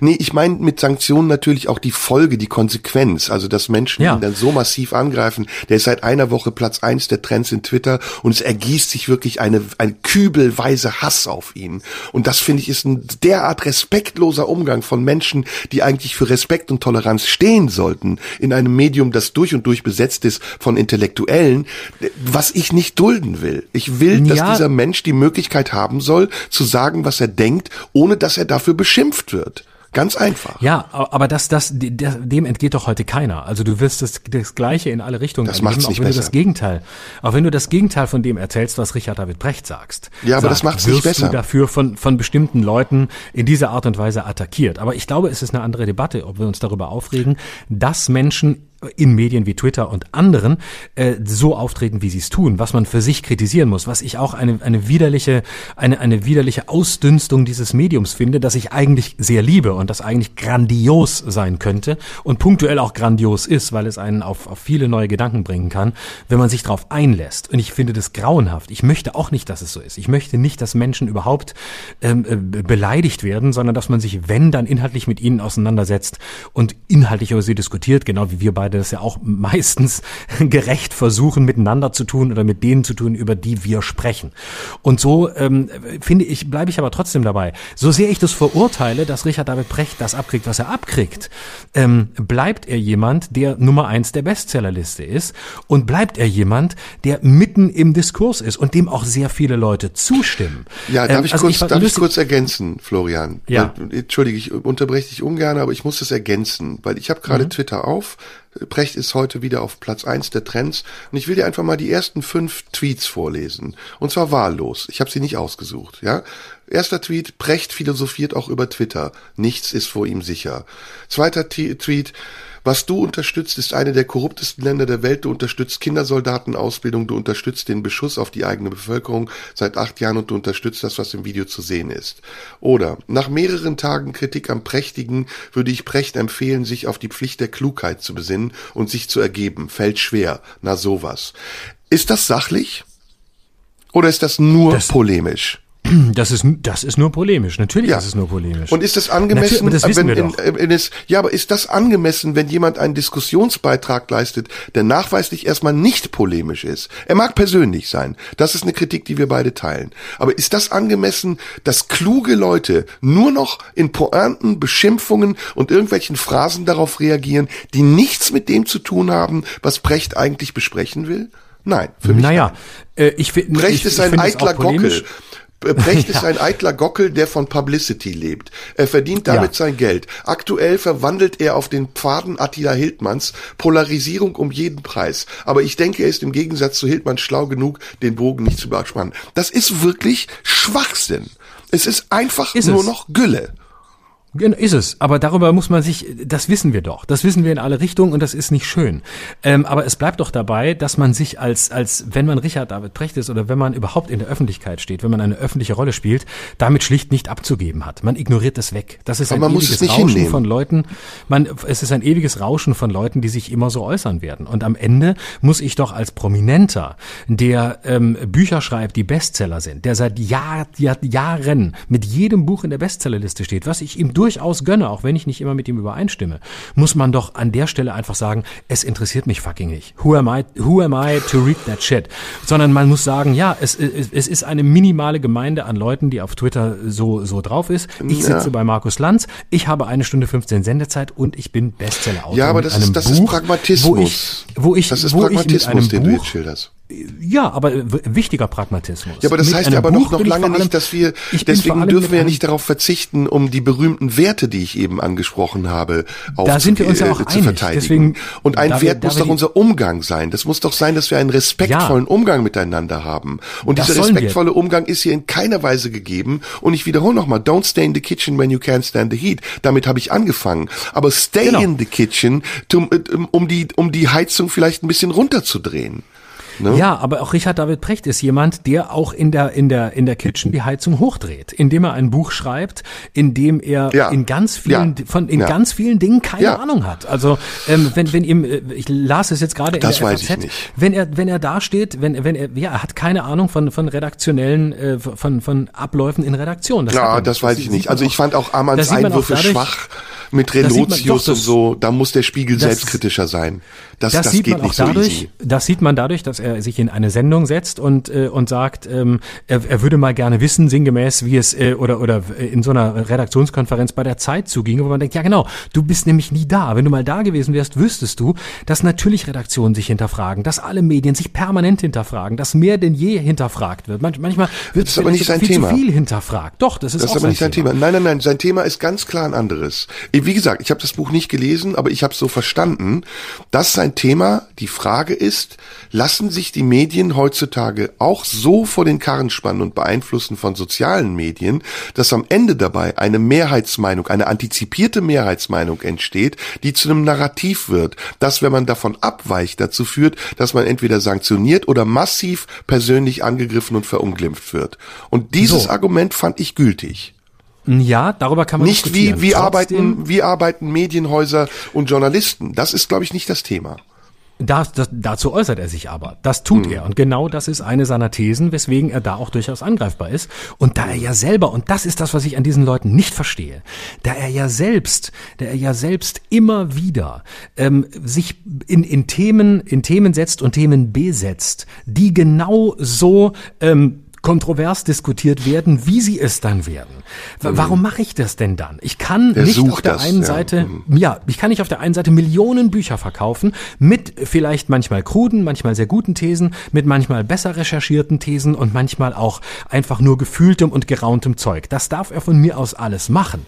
Aber dann kann ich mich nicht drüber beschweren, wenn es dafür auch auf der anderen Seite eben Druck gibt im Sinn von, dass Leute hart widersprechen. Und dann kann ich mich nicht hinstellen und sagen, es ist jetzt wirklich alles ganz schlimm für mich. Dann muss ich sagen, okay, dann mache ich konsequent, ähm, dann, dann singe ich Lieder oder mache, äh, was weiß ich, mache bunte Abende und rede ausschließlich darüber, ähm, wie wir das Leben besser machen können, mache Coaching und rede darüber, dass, äh, dass nicht. Menschen sich alle lieben können. Darf ich- darf ich da kurz ist einhaken? Das, ja, Darf gleich. ich will kurz noch ganz kurz zu Ende, will noch ganz kurz zu Ende sagen. Ja. Das, diese Lamoyanz kann ich auf dem Niveau dieser Prominenz, dieser Professionalität, dieser Medienerfahrung und des Wissens, was man auslöst, wenn man sich genau wie wir beide und viele andere auch in diese Themen begibt. Dass das kontrovers ist, dass da viel Scheiß dabei ist, dass da vieles dabei ist, was wir mit unseren Werten nicht teilen, völlig klar, nicht schön, ist aber so. Aber dass man sich dann hinstellt und sich selbst mit dieser Reichweite und dieser Größe noch zum Opfer erklärt, dafür habe ich einfach schlicht kein bis gar kein Verständnis. Ja, okay, okay. Also da gebe ich dir recht. Die Lamoyanz, äh, auch die steht ihm nicht. Finde ich auch übertrieben und das Jammern und ach, ich werde so schlecht behandelt, ist irgendwie eher kontraproduktiv, weil damit heizt er sogar noch mehr an, dass die Leute über ihn reden in dieser Art und Weise. Ich finde aber einen anderen Punkt wichtig und über diesen Punkt müssen wir sprechen.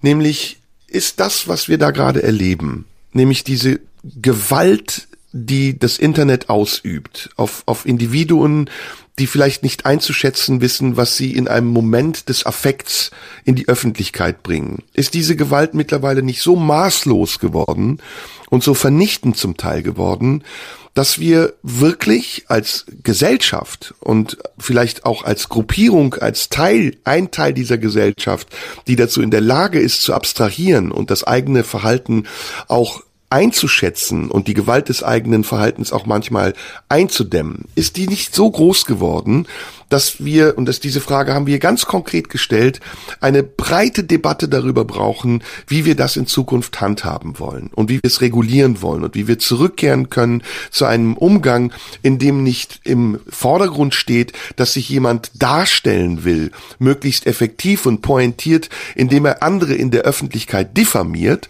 sondern dass wir teilnehmen wollen auf Plattformen, auf denen wir diskutieren können, um durch Argumente andere davon zu überzeugen, dass wir Recht haben oder einzusehen vielleicht, dass sie Recht haben könnten oder Kompromisse zu finden. Und diese Lust an der Vernichtung, die im Moment ja grassiert, also es ist ja wirklich so, dass jeden Tag etwas Neues passiert und immer wieder der gleiche Mechanismus zelebriert wird. Dass sich das nicht um das Thema dreht, sondern dass es nur ein Hashtag braucht, damit es sich um sich selbst dreht. Diese Lust an der Vernichtung hat was äußerst Primitives. Und sie hat am Ende sogar Folgen, die dazu führen, dass Menschen, und da gibt's genug Beispiele, darunter leiden. Und dass es sogar Konsequenzen gibt, die bis hin zum Selbstmord führen. Also es gibt mittlerweile Beispiele von Mobbing, von Internetmobbing, die beweisen, dass Menschen, die diese Gewalt nicht einschätzen können, weil sie am Anfang es für einen Spaß halten oder denken, das ist eine Bewegung, die geht schnell wieder vorbei, dass diese Menschen daran zugrunde gehen, weil sie regelrecht öffentlich auch missbraucht werden. Und ich will jetzt nochmal ein Plädoyer für Richard David Brecht halten und auch andere.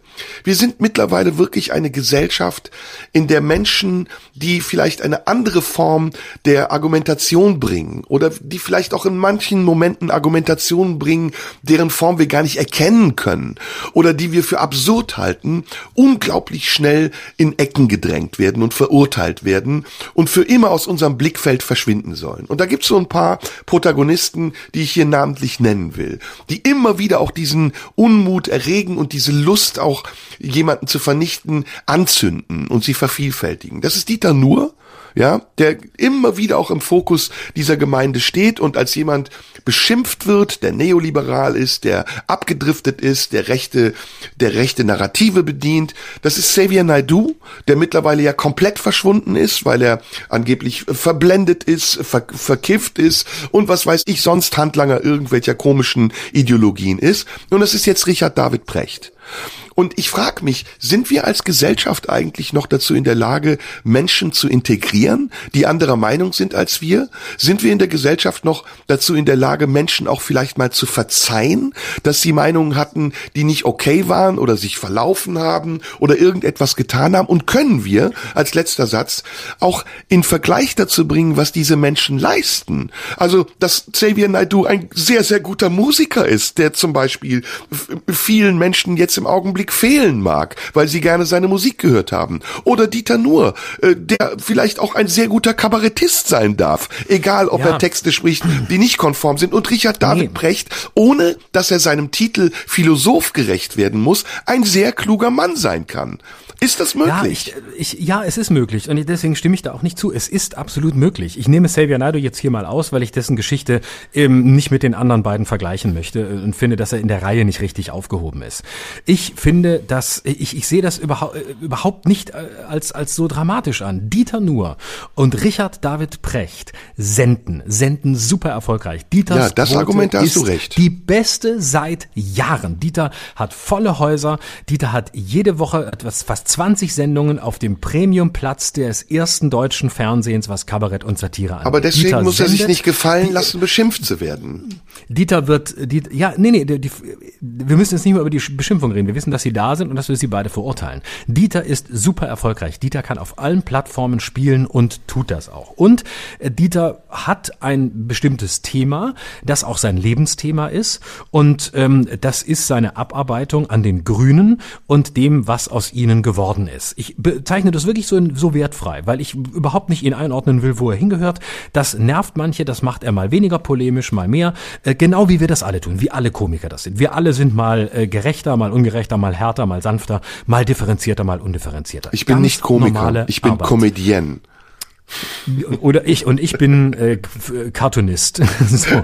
Und ähm, also ne, das, das ist alles, aber sie, sie, und das ist immer mein Problem mit der Cancel Culture Debatte, diese Leute sind da. Sie dürfen senden. Die, die, das erste deutsche Fernsehen hat Dieter nicht abgesetzt. Es gab nicht einmal eine Debatte darüber, dass er seine Sendung wirklich verliert. Niemals. Oh, das weiß ich nicht der im RBB, Hintergrund. Der RBB, der Feder, doch, das weiß ich aus sichersten Quellen, nämlich hm. aus, von, aus den Leuten, sogar von ihm selbst. Der sagt, der RBB steht hinter mir, stand immer hinter mir wie eine Eins. Das weiß ich von mir selbst, dass das nicht zuständig. so ist. Das weiß ich von mir selbst, dass das nicht so, so ist. Und das ist ja kein Geheimnis, dass wir auch mit diesem Podcast immer wieder Gesprächsthema beim Sender sind. Natürlich, das aber können wir Dieter hier offen sagen. Wir, wir sind jetzt gerade bei Dieter. Dieter hat sich darüber nie beschwert. Und genauso Richard David Precht. Ne? Also das, das muss man, das muss man klar sehen. Ähm, die Macht des Internets ist da und sie hat punktuell eine gefährliche Macht. Aber sie hat mindestens hierzulande, die USA würde ich da nochmal ausschließen, weil es da anders ist, sie hat mindestens hierzulande nicht die Kraft, Menschen aus Institutionen in Reihen zu befördern. Wer erfolgreich Und deswegen habe ich Naidu als Beispiel genommen. Nein, deswegen, nein, deswegen habe ich Naidu als Beispiel genommen, weil Naidu das Beispiel dafür ist, dass diese Kraft doch existiert. Und sie überträgt sich vom Internet ins reale Leben. Konzerte Naja. werden abgesetzt, weil Veranstalter sagen, Ja, wir wollen gut, den nicht mehr hm. hier haben. Ja gut, Ja. Moment. Xavier Naidu hat sich über Jahre, über Jahre ähm, des, des Antisemitismus nicht nur verdächtig gemacht, hat schlimmste Verschwörungsideologien verbreitet, hat Ideologien verbreitet, die sonst nur bei QAnon sind, und zwar wörtlich übernommen, die schlimmsten Verschwörungsideologien. Und Xavier Naidu heranzuziehen als Beispiel für jemand, der zu Unrecht vom Diskurs ausgeschlossen wird, halte ich für eine Farce. Weil Xavier Naidu hat Dinge gesagt, mit denen Richard David Brecht und Dieter nur niemals zu vergleichen sind, die ganz Gut. klar Hat auf er denn dem das Boden Recht? des Grundgesetzes Er hat sich und aber des, zugleich frei- auch- und des freiheitlich-demokratischen Er hat sich zugleich auch Und das öffentlich entschuldigt. Hat er das Recht das- auf Rehabilitation oder ist das jetzt eine und das- Todesstrafe? Und das würde ich zunächst bei Xavier Naidu mal sagen, das ist ein fundamentaler Unterschied zu den beiden, weswegen ich ihn ausklammern möchte. Weiß Dass ich nicht. Er hat sich Xavier dafür Naidoo- öffentlich entschuldigt und erklärt. Genau. Ist das nicht eine Rehabilitation wert? Oder sind das dauerhafte Urteile, die dann bis ans Lebensende gelten? Mal ganz Das abgesehen davon, dass ich es gerne noch mehr differenzieren würde. Also das, was du da jetzt gesagt hast, das ist ja, da müssten wir jetzt wirklich ins Detail gehen, ob das wirklich alles so war, wie du es gesagt hast. Da war auch sehr viel Eigendynamik dabei und auch von ihm viele Fehler. Darüber wollen wir jetzt gar nicht sprechen. Und ich nehme auch nicht alles, was er getan hat, in Schutz. Ich stelle eine andere Frage. Ich stelle die Frage, ist der Umgang, den wir haben in der Öffentlichkeit miteinander, ist der angemessen an unser geistiges Niveau? Gehen wir respektvoll genug mit Menschen um, die anderer Meinung sind? Gehen wir tolerant genug um mit Menschen, die in der Öffentlichkeit Dinge sagen, die uns nicht passen? Und meine Antwort ist zunehmend nein. Ich sage, ich stimme zu. Es gibt eine, eine Tendenz dahin, dass die, dass Menschen sehr, sehr hart angegriffen werden, zum Teil auch auf einem Niveau, das ich selbst nicht hören und Zum größten will Teil. und auch nicht mitkriegen will. Aber nee, ich glaube eben nicht zum größten Teil. Ich glaube, es ist eine kleine, eine ganz kleine Gruppe von Menschen, die sich in dieser Art und Weise in, in gewissen, in gewissen Sphären des Internets über gewisse Kanäle äußert, die Leute auch wie wir beide übrigens massiv überschätzen. Denn der Großteil der Leute ist nicht so. Der Großteil der Leute ist noch nicht mal aktiv auf Facebook, was das größte soziale Netzwerk in Deutschland nach wie vor ist. Der Großteil der Leute liest mit. Der Großteil der Leute ist in der Lage zu differenzieren, Dinge zu verstehen und äh, äh, urteilt nicht und verurteilt nicht, sondern sagt, ja, komisch, der Precht gefällt mir so, kriege ich nicht mit, der sagt jetzt gerade was über die Medien. Okay, es ist eine ganz andere Debatte. Ich glaube, wir sind die beiden, die das überschätzen. Es ist nicht so, dass das äh, andauernd Leute aus, äh, dass, dass Leute andauernd ähm, aus ihren äh, großen äh, öffentlichen Positionen geworfen werden, nur weil es, nur weil es soziale Nein, ich möchte- Netzwerke darf so ich- darf ich dir kurz ein Und ob Xavier? Naidoo, ob Xavier Naidoo wieder zurückkommt oder nicht, das werden wir sehen. Ich finde, äh, ich halte seine Entschuldigung nicht für sehr überzeugend, das gebe ich zu, weil ich finde, die, die Geschichte seiner Verfehlungen oder die Geschichte seiner Auffassungen, die mir persönlich ähm, wirklich gegen den Strich gehen, weil ich sie ganz schwer dogmatisch halte, weil er am Anfang ein fundamentaler Christ war und sich von da aus zum fundamentalen Verschwörungsideologen gewandelt hat. Ich glaube ihm das nicht. Ich halte das für problematisch und ich halte auch seine Weltsicht für wirklich problematisch im Gegensatz Ja, zu vielen aber da kann anderen. ich nur sagen- würde aber trotzdem sagen, würde aber trotzdem sagen, ja, er hat sich entschuldigt und natürlich sollte er äh, wieder auftreten dürfen. Natürlich Also da kann Leute ich zu nur sagen, Konzerten gehen dürfen. Da kann ich nur sagen, dafür. Da, da kann ich nur sagen, ohne dass ich sein bester Freund bin, was man mir jetzt wahrscheinlich gerne vorwerfen möchte, kenne ich ihn aber. Ich kenne ihn äh, gut genug, um zu wissen und, und um zu unterscheiden auch, was ist eigentlich Vorwurf und was ist eigentlich real. Und ich kann dir sagen, große Teile auch dessen, was ihm vorgeworfen wird, sind erstmal nicht richtig und stimmen so nicht. Aber es gibt auch Dinge, die man ihm berechtigterweise vorwerfen muss. Aber das ist eine andere Form der Auseinandersetzung. Das ist nicht die Auseinandersetzung, die ich meine. Und ich will dir ein Beispiel geben dafür, wie diese Auseinandersetzung ganz klar auch geführt wird und wie dieses Thema plötzlich auch einen ganz großen Stellenwert bekommt, wenn es nicht in der Richtung stattfindet, über die wir gerade sprechen. Nämlich als, am Beispiel des Todes der Ärztin in Oberösterreich, nämlich von Lisa Meyer Kellermeier. Ich weiß nicht, ob du Lisa Maria Kellermeier, ob du diesen Na Fall klar. noch vor Augen hast. Ja. Das ist eine Frau, die ist massiv angegangen worden im Internet, die ist gemobbt worden im Internet von Leuten, von Querdenkern, die sie als Impfbefürworterin beschimpft haben und letztendlich in den Selbstmord getrieben haben. Und das mhm. Ganze ist ein großes Thema geworden. Ähm, Unterhaltungskünstler wie Joko und Klaas haben sich dessen angenommen und sich mit ihr, ihr solidarisiert, haben angeprangert, dass das Internet eine Gewalt ausgeübt hat, die zerstörerisch ist. Und warum funktioniert das nicht auch bei anderen Beispielen? Und zwar nicht dann, wenn die Menschen schon tot sind, sondern wenn sie auf dem Weg dahin sind, vielleicht auch wirklich gravierende psychische Schäden davon zu tragen. Und da gibt's jetzt noch mehr Beispiele, die ich aufführen könnte, von Comedians, die in Psychiatrien gelandet sind und so weiter und so fort. Es geht prinzipiell mir nicht darum, irgendjemanden zu verteidigen. Brecht hat in vielen Dingen, die er macht und auch in dem Habitus, wie er es sagt und wie er es macht, Unrecht. Und ich finde ihn auch nicht besonders sympathisch und ich bin das Recht nicht sein Freund oder sein Verteidiger. Aber ich rede über das Thema, gehen wir im Internet wirklich gut miteinander um? Und müssen wir darüber nicht dringend nachdenken? Und ist das nicht ein berechtigter Punkt und Anlass zu sagen, okay, die Debatte, die Brecht angestoßen hat, ist eine wichtige Debatte. Das Buch, das er geschrieben hat, ist vielleicht ein unwichtiges Buch und es hat überhaupt nicht verdient, so eine breite Fläche zu bekommen, um Werbung zu kriegen. Das ist das, was ich sagen will. Und was ist die Paradoxie der Mediengesellschaft, dass auch wir ihm schon wieder diese Plattform gegeben haben ja, und ich leider. nicht wissen möchte, wie viele Bücher er jetzt verkauft hat, da wir drüber gesprochen haben. Aber die nächste Ebene der Paradoxie ist, trotzdem muss genau diese Debatte genau so sein, ja, auch in diesem ja. Podcast.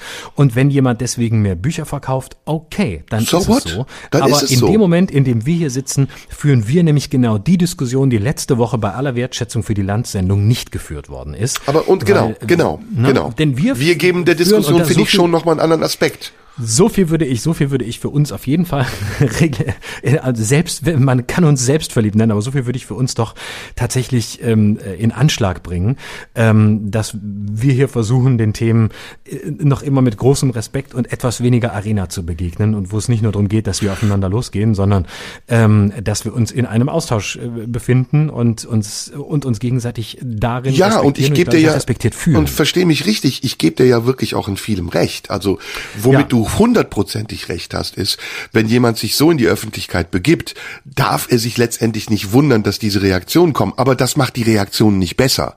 Und es genau, rechtfertigt genau, genau. sie auch nicht. Das ist genau. ja der Unterschied in unserer Meinung. Und trotzdem, genau. ich finde zum Beispiel auch andere Punkte, die mir da zu kurz gekommen sind. Der Spiegel ist nun jetzt wirklich kein weißes Blatt. Ja, also der Spiegel, gerade Relotius wäre ein Riesenthema gewesen. Die Vorwürfe, die man dem Spiegel immer wieder macht, unterstützt worden zu sein von der Bill Gates Stiftung, die du ja auch hier mal aufgeklärt hast.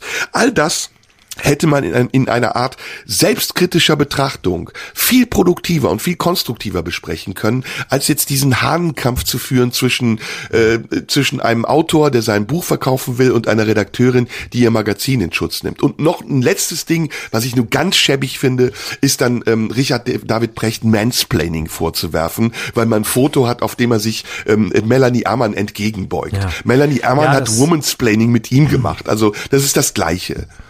Ja, das ist dann wieder die Ebene, er ist kein Philosoph, da kannst du immer ein Foto, du wirst von jedem von uns, der mal in irgendeinem öffentlichen Forum saß, in, wo irgendein YouTube-Video von einem Auftritt entsteht äh, oder besteht, wirst du von dir, von mir, von ja. uns allen Bildern finden, wo wir extrem unvorteilhaft aussehen, wo wir aussehen wie der Teufel, wo wir, ja. du musst nur einmal vorscrollen. Und du sagst zicke, zacke, zicke, zacke, hoi, hoi, hoi und die Leute verstehen heil, heil, heil und sagen, der hat einen Hitlergruß genau. gemacht. Genau. Oder deine Lippen bewegst und schon siehst du aus, als, als würdest du die Zähne fletschen und gleich irgendwie jemandem, äh, äh, jemandem in die Waden beißen oder so. Also ja, das ist, das ja, ist ja das ist halt billig und das machen aber nicht nur Leute, die niveaulos sind und wo du sagst, okay, die haben auf der primitivsten Ebene funktioniert, indem sie es nicht wahrgenommen haben, was eigentlich passiert ist, sondern das sind hochgradig intellektuelle Leute, Kolumnistinnen, die darüber Artikel schreiben, andere, die sich daran beteiligen und sagen, ja, endlich sagt's mal jemand. Ihr tragt da einen Ersatzkrieg aus und Precht ist Stellvertreter und Feindbild für etwas, was in dem Augenblick mit dem Thema, das ihr da austragt, nichts zu tun hat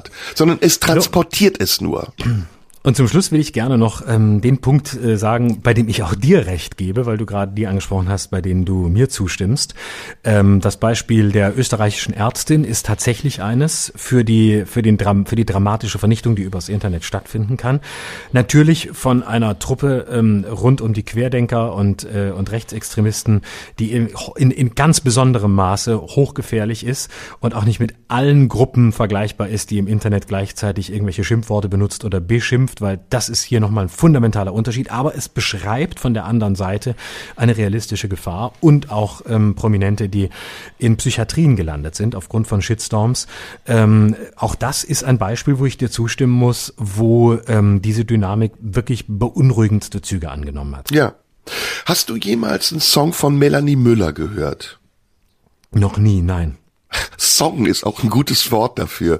Sagen wir mal, Gassenhauer wäre eher das richtige Nein, noch Wort. nie, nein. Und hast du, du hast natürlich mitbekommen, Melanie Müller ähm, hat gesungen und dabei von Leipziger Kameraden unterstützt einen verbotenen Gruß gezeigt. Mhm. Glaubst du ihr, dass sie sagt, sie hätte das nicht so gemeint, sie setzt, würde das sonst auch immer so machen und es wäre eine Handbewegung, die nichts damit zu tun hat? Oder glaubst du, sie ist Ich eine Rechte? Ich, mm, ich, ich, ich, pass ich, ich glaube, ich traue es ihr zu, aber ich möchte hier nicht die Internetdynamik vorantreiben und sage an der Stelle, ich weiß zu wenig. Und deswegen möchte ich ungerne mich festlegen, weil ich dafür mehr über sie wissen mü- müsste. Ich habe nur eine ganz vorsichtige Neigung dahin zu sagen, dass ich ihr diese Ausrede nicht so richtig abnehme. Aber vielleicht tue ich ihr Unrecht. Und genau in diesem Zwischenraum möchte ich gerne mit der Antwort bleiben. Okay, dann möchte ich konkreter darauf antworten. Im Rahmen dieser Diskussion wurde immer wieder ein Video von mir geteilt aus meiner Sendung, die auf NTV lief, in der Melanie zu Gast war mit André Poggenburg von der AfD. Und wir drei am Schluss natürlich äh, in ironischer Art und Weise von mir gemeint, aber ich glaube in durchaus ernster Weise von Melanie und André Poggenburg gemeint, Deutschland vor noch ein Tor gesungen haben. Und dieser Ausschnitt wurde jetzt immer wieder reproduziert. Und ich weiß, dass ich damals in der Sendung das Gefühl hatte, so ganz unsympathisch waren sich die beiden nicht. Okay, das sagt genug. Ja, das sagt wirklich genug. Sag mal, Das, ähm, ist, das ist die schönste Ergänzung zu dem, was ich gesagt habe. Ja, ja. Sag mal, apropos jetzt, wo wir wieder ein bisschen lockerer sein wollen, ähm, wie geht's dir? Ich habe dich gar nicht gefragt, wie es dir geht.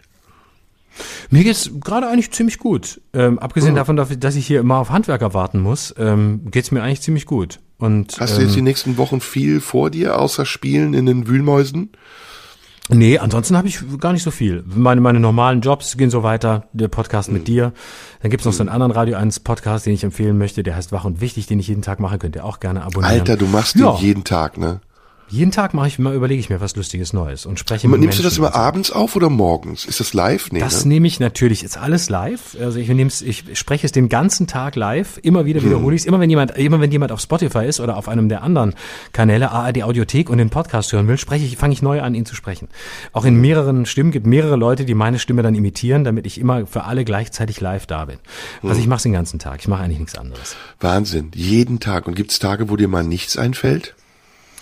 Äh, nö, eigentlich im Moment nicht. Jetzt im Moment muss ich sagen, gibt's, fällt mir jeden Tag irgendwas ein. Mal mehr, Mhm. mal weniger, mal besser, mal schlechter, aber ich bemühe mich jeden Tag, irgendwas zur Weltlage zu sagen. Ist eine schöne Übung. Ich hab nichts, macht, macht Spaß. Du hast auch Gäste immer, ne? Oder ab und zu. Ich habe immer äh, jeden Tag einen Interviewgast. Oh, da fällt mir auf, ich muss, ich muss gleich das Interview führen für morgen früh. Oh, ehrlich? Kann, Ja, kannst du verraten, wer da ist? Äh, ja, warte. Ich bin ja ein guter Moderator. Ich weiß immer, wer zu Gast ist, in dem Moment, in dem ich ähm, ihn sehe oder in der Leitung habe und mit ihm spreche. Ähm, heute geht es, oh, um den Welttierschutztag. Das ist ein geiles Thema. Ich habe ja selber sehr viele Haustiere. Und da spreche ich mit jemandem, der sich mit dem Welttierschutztag beschäftigt. Weißt das du, finde ich worüber wir ein heute- sehr gutes Thema. Weißt du, worüber wir heute gar nicht gesprochen haben? ja Obwohl heute der Tiere, 3. ne? Oktober ist. Mhm. Tag der Deutschen.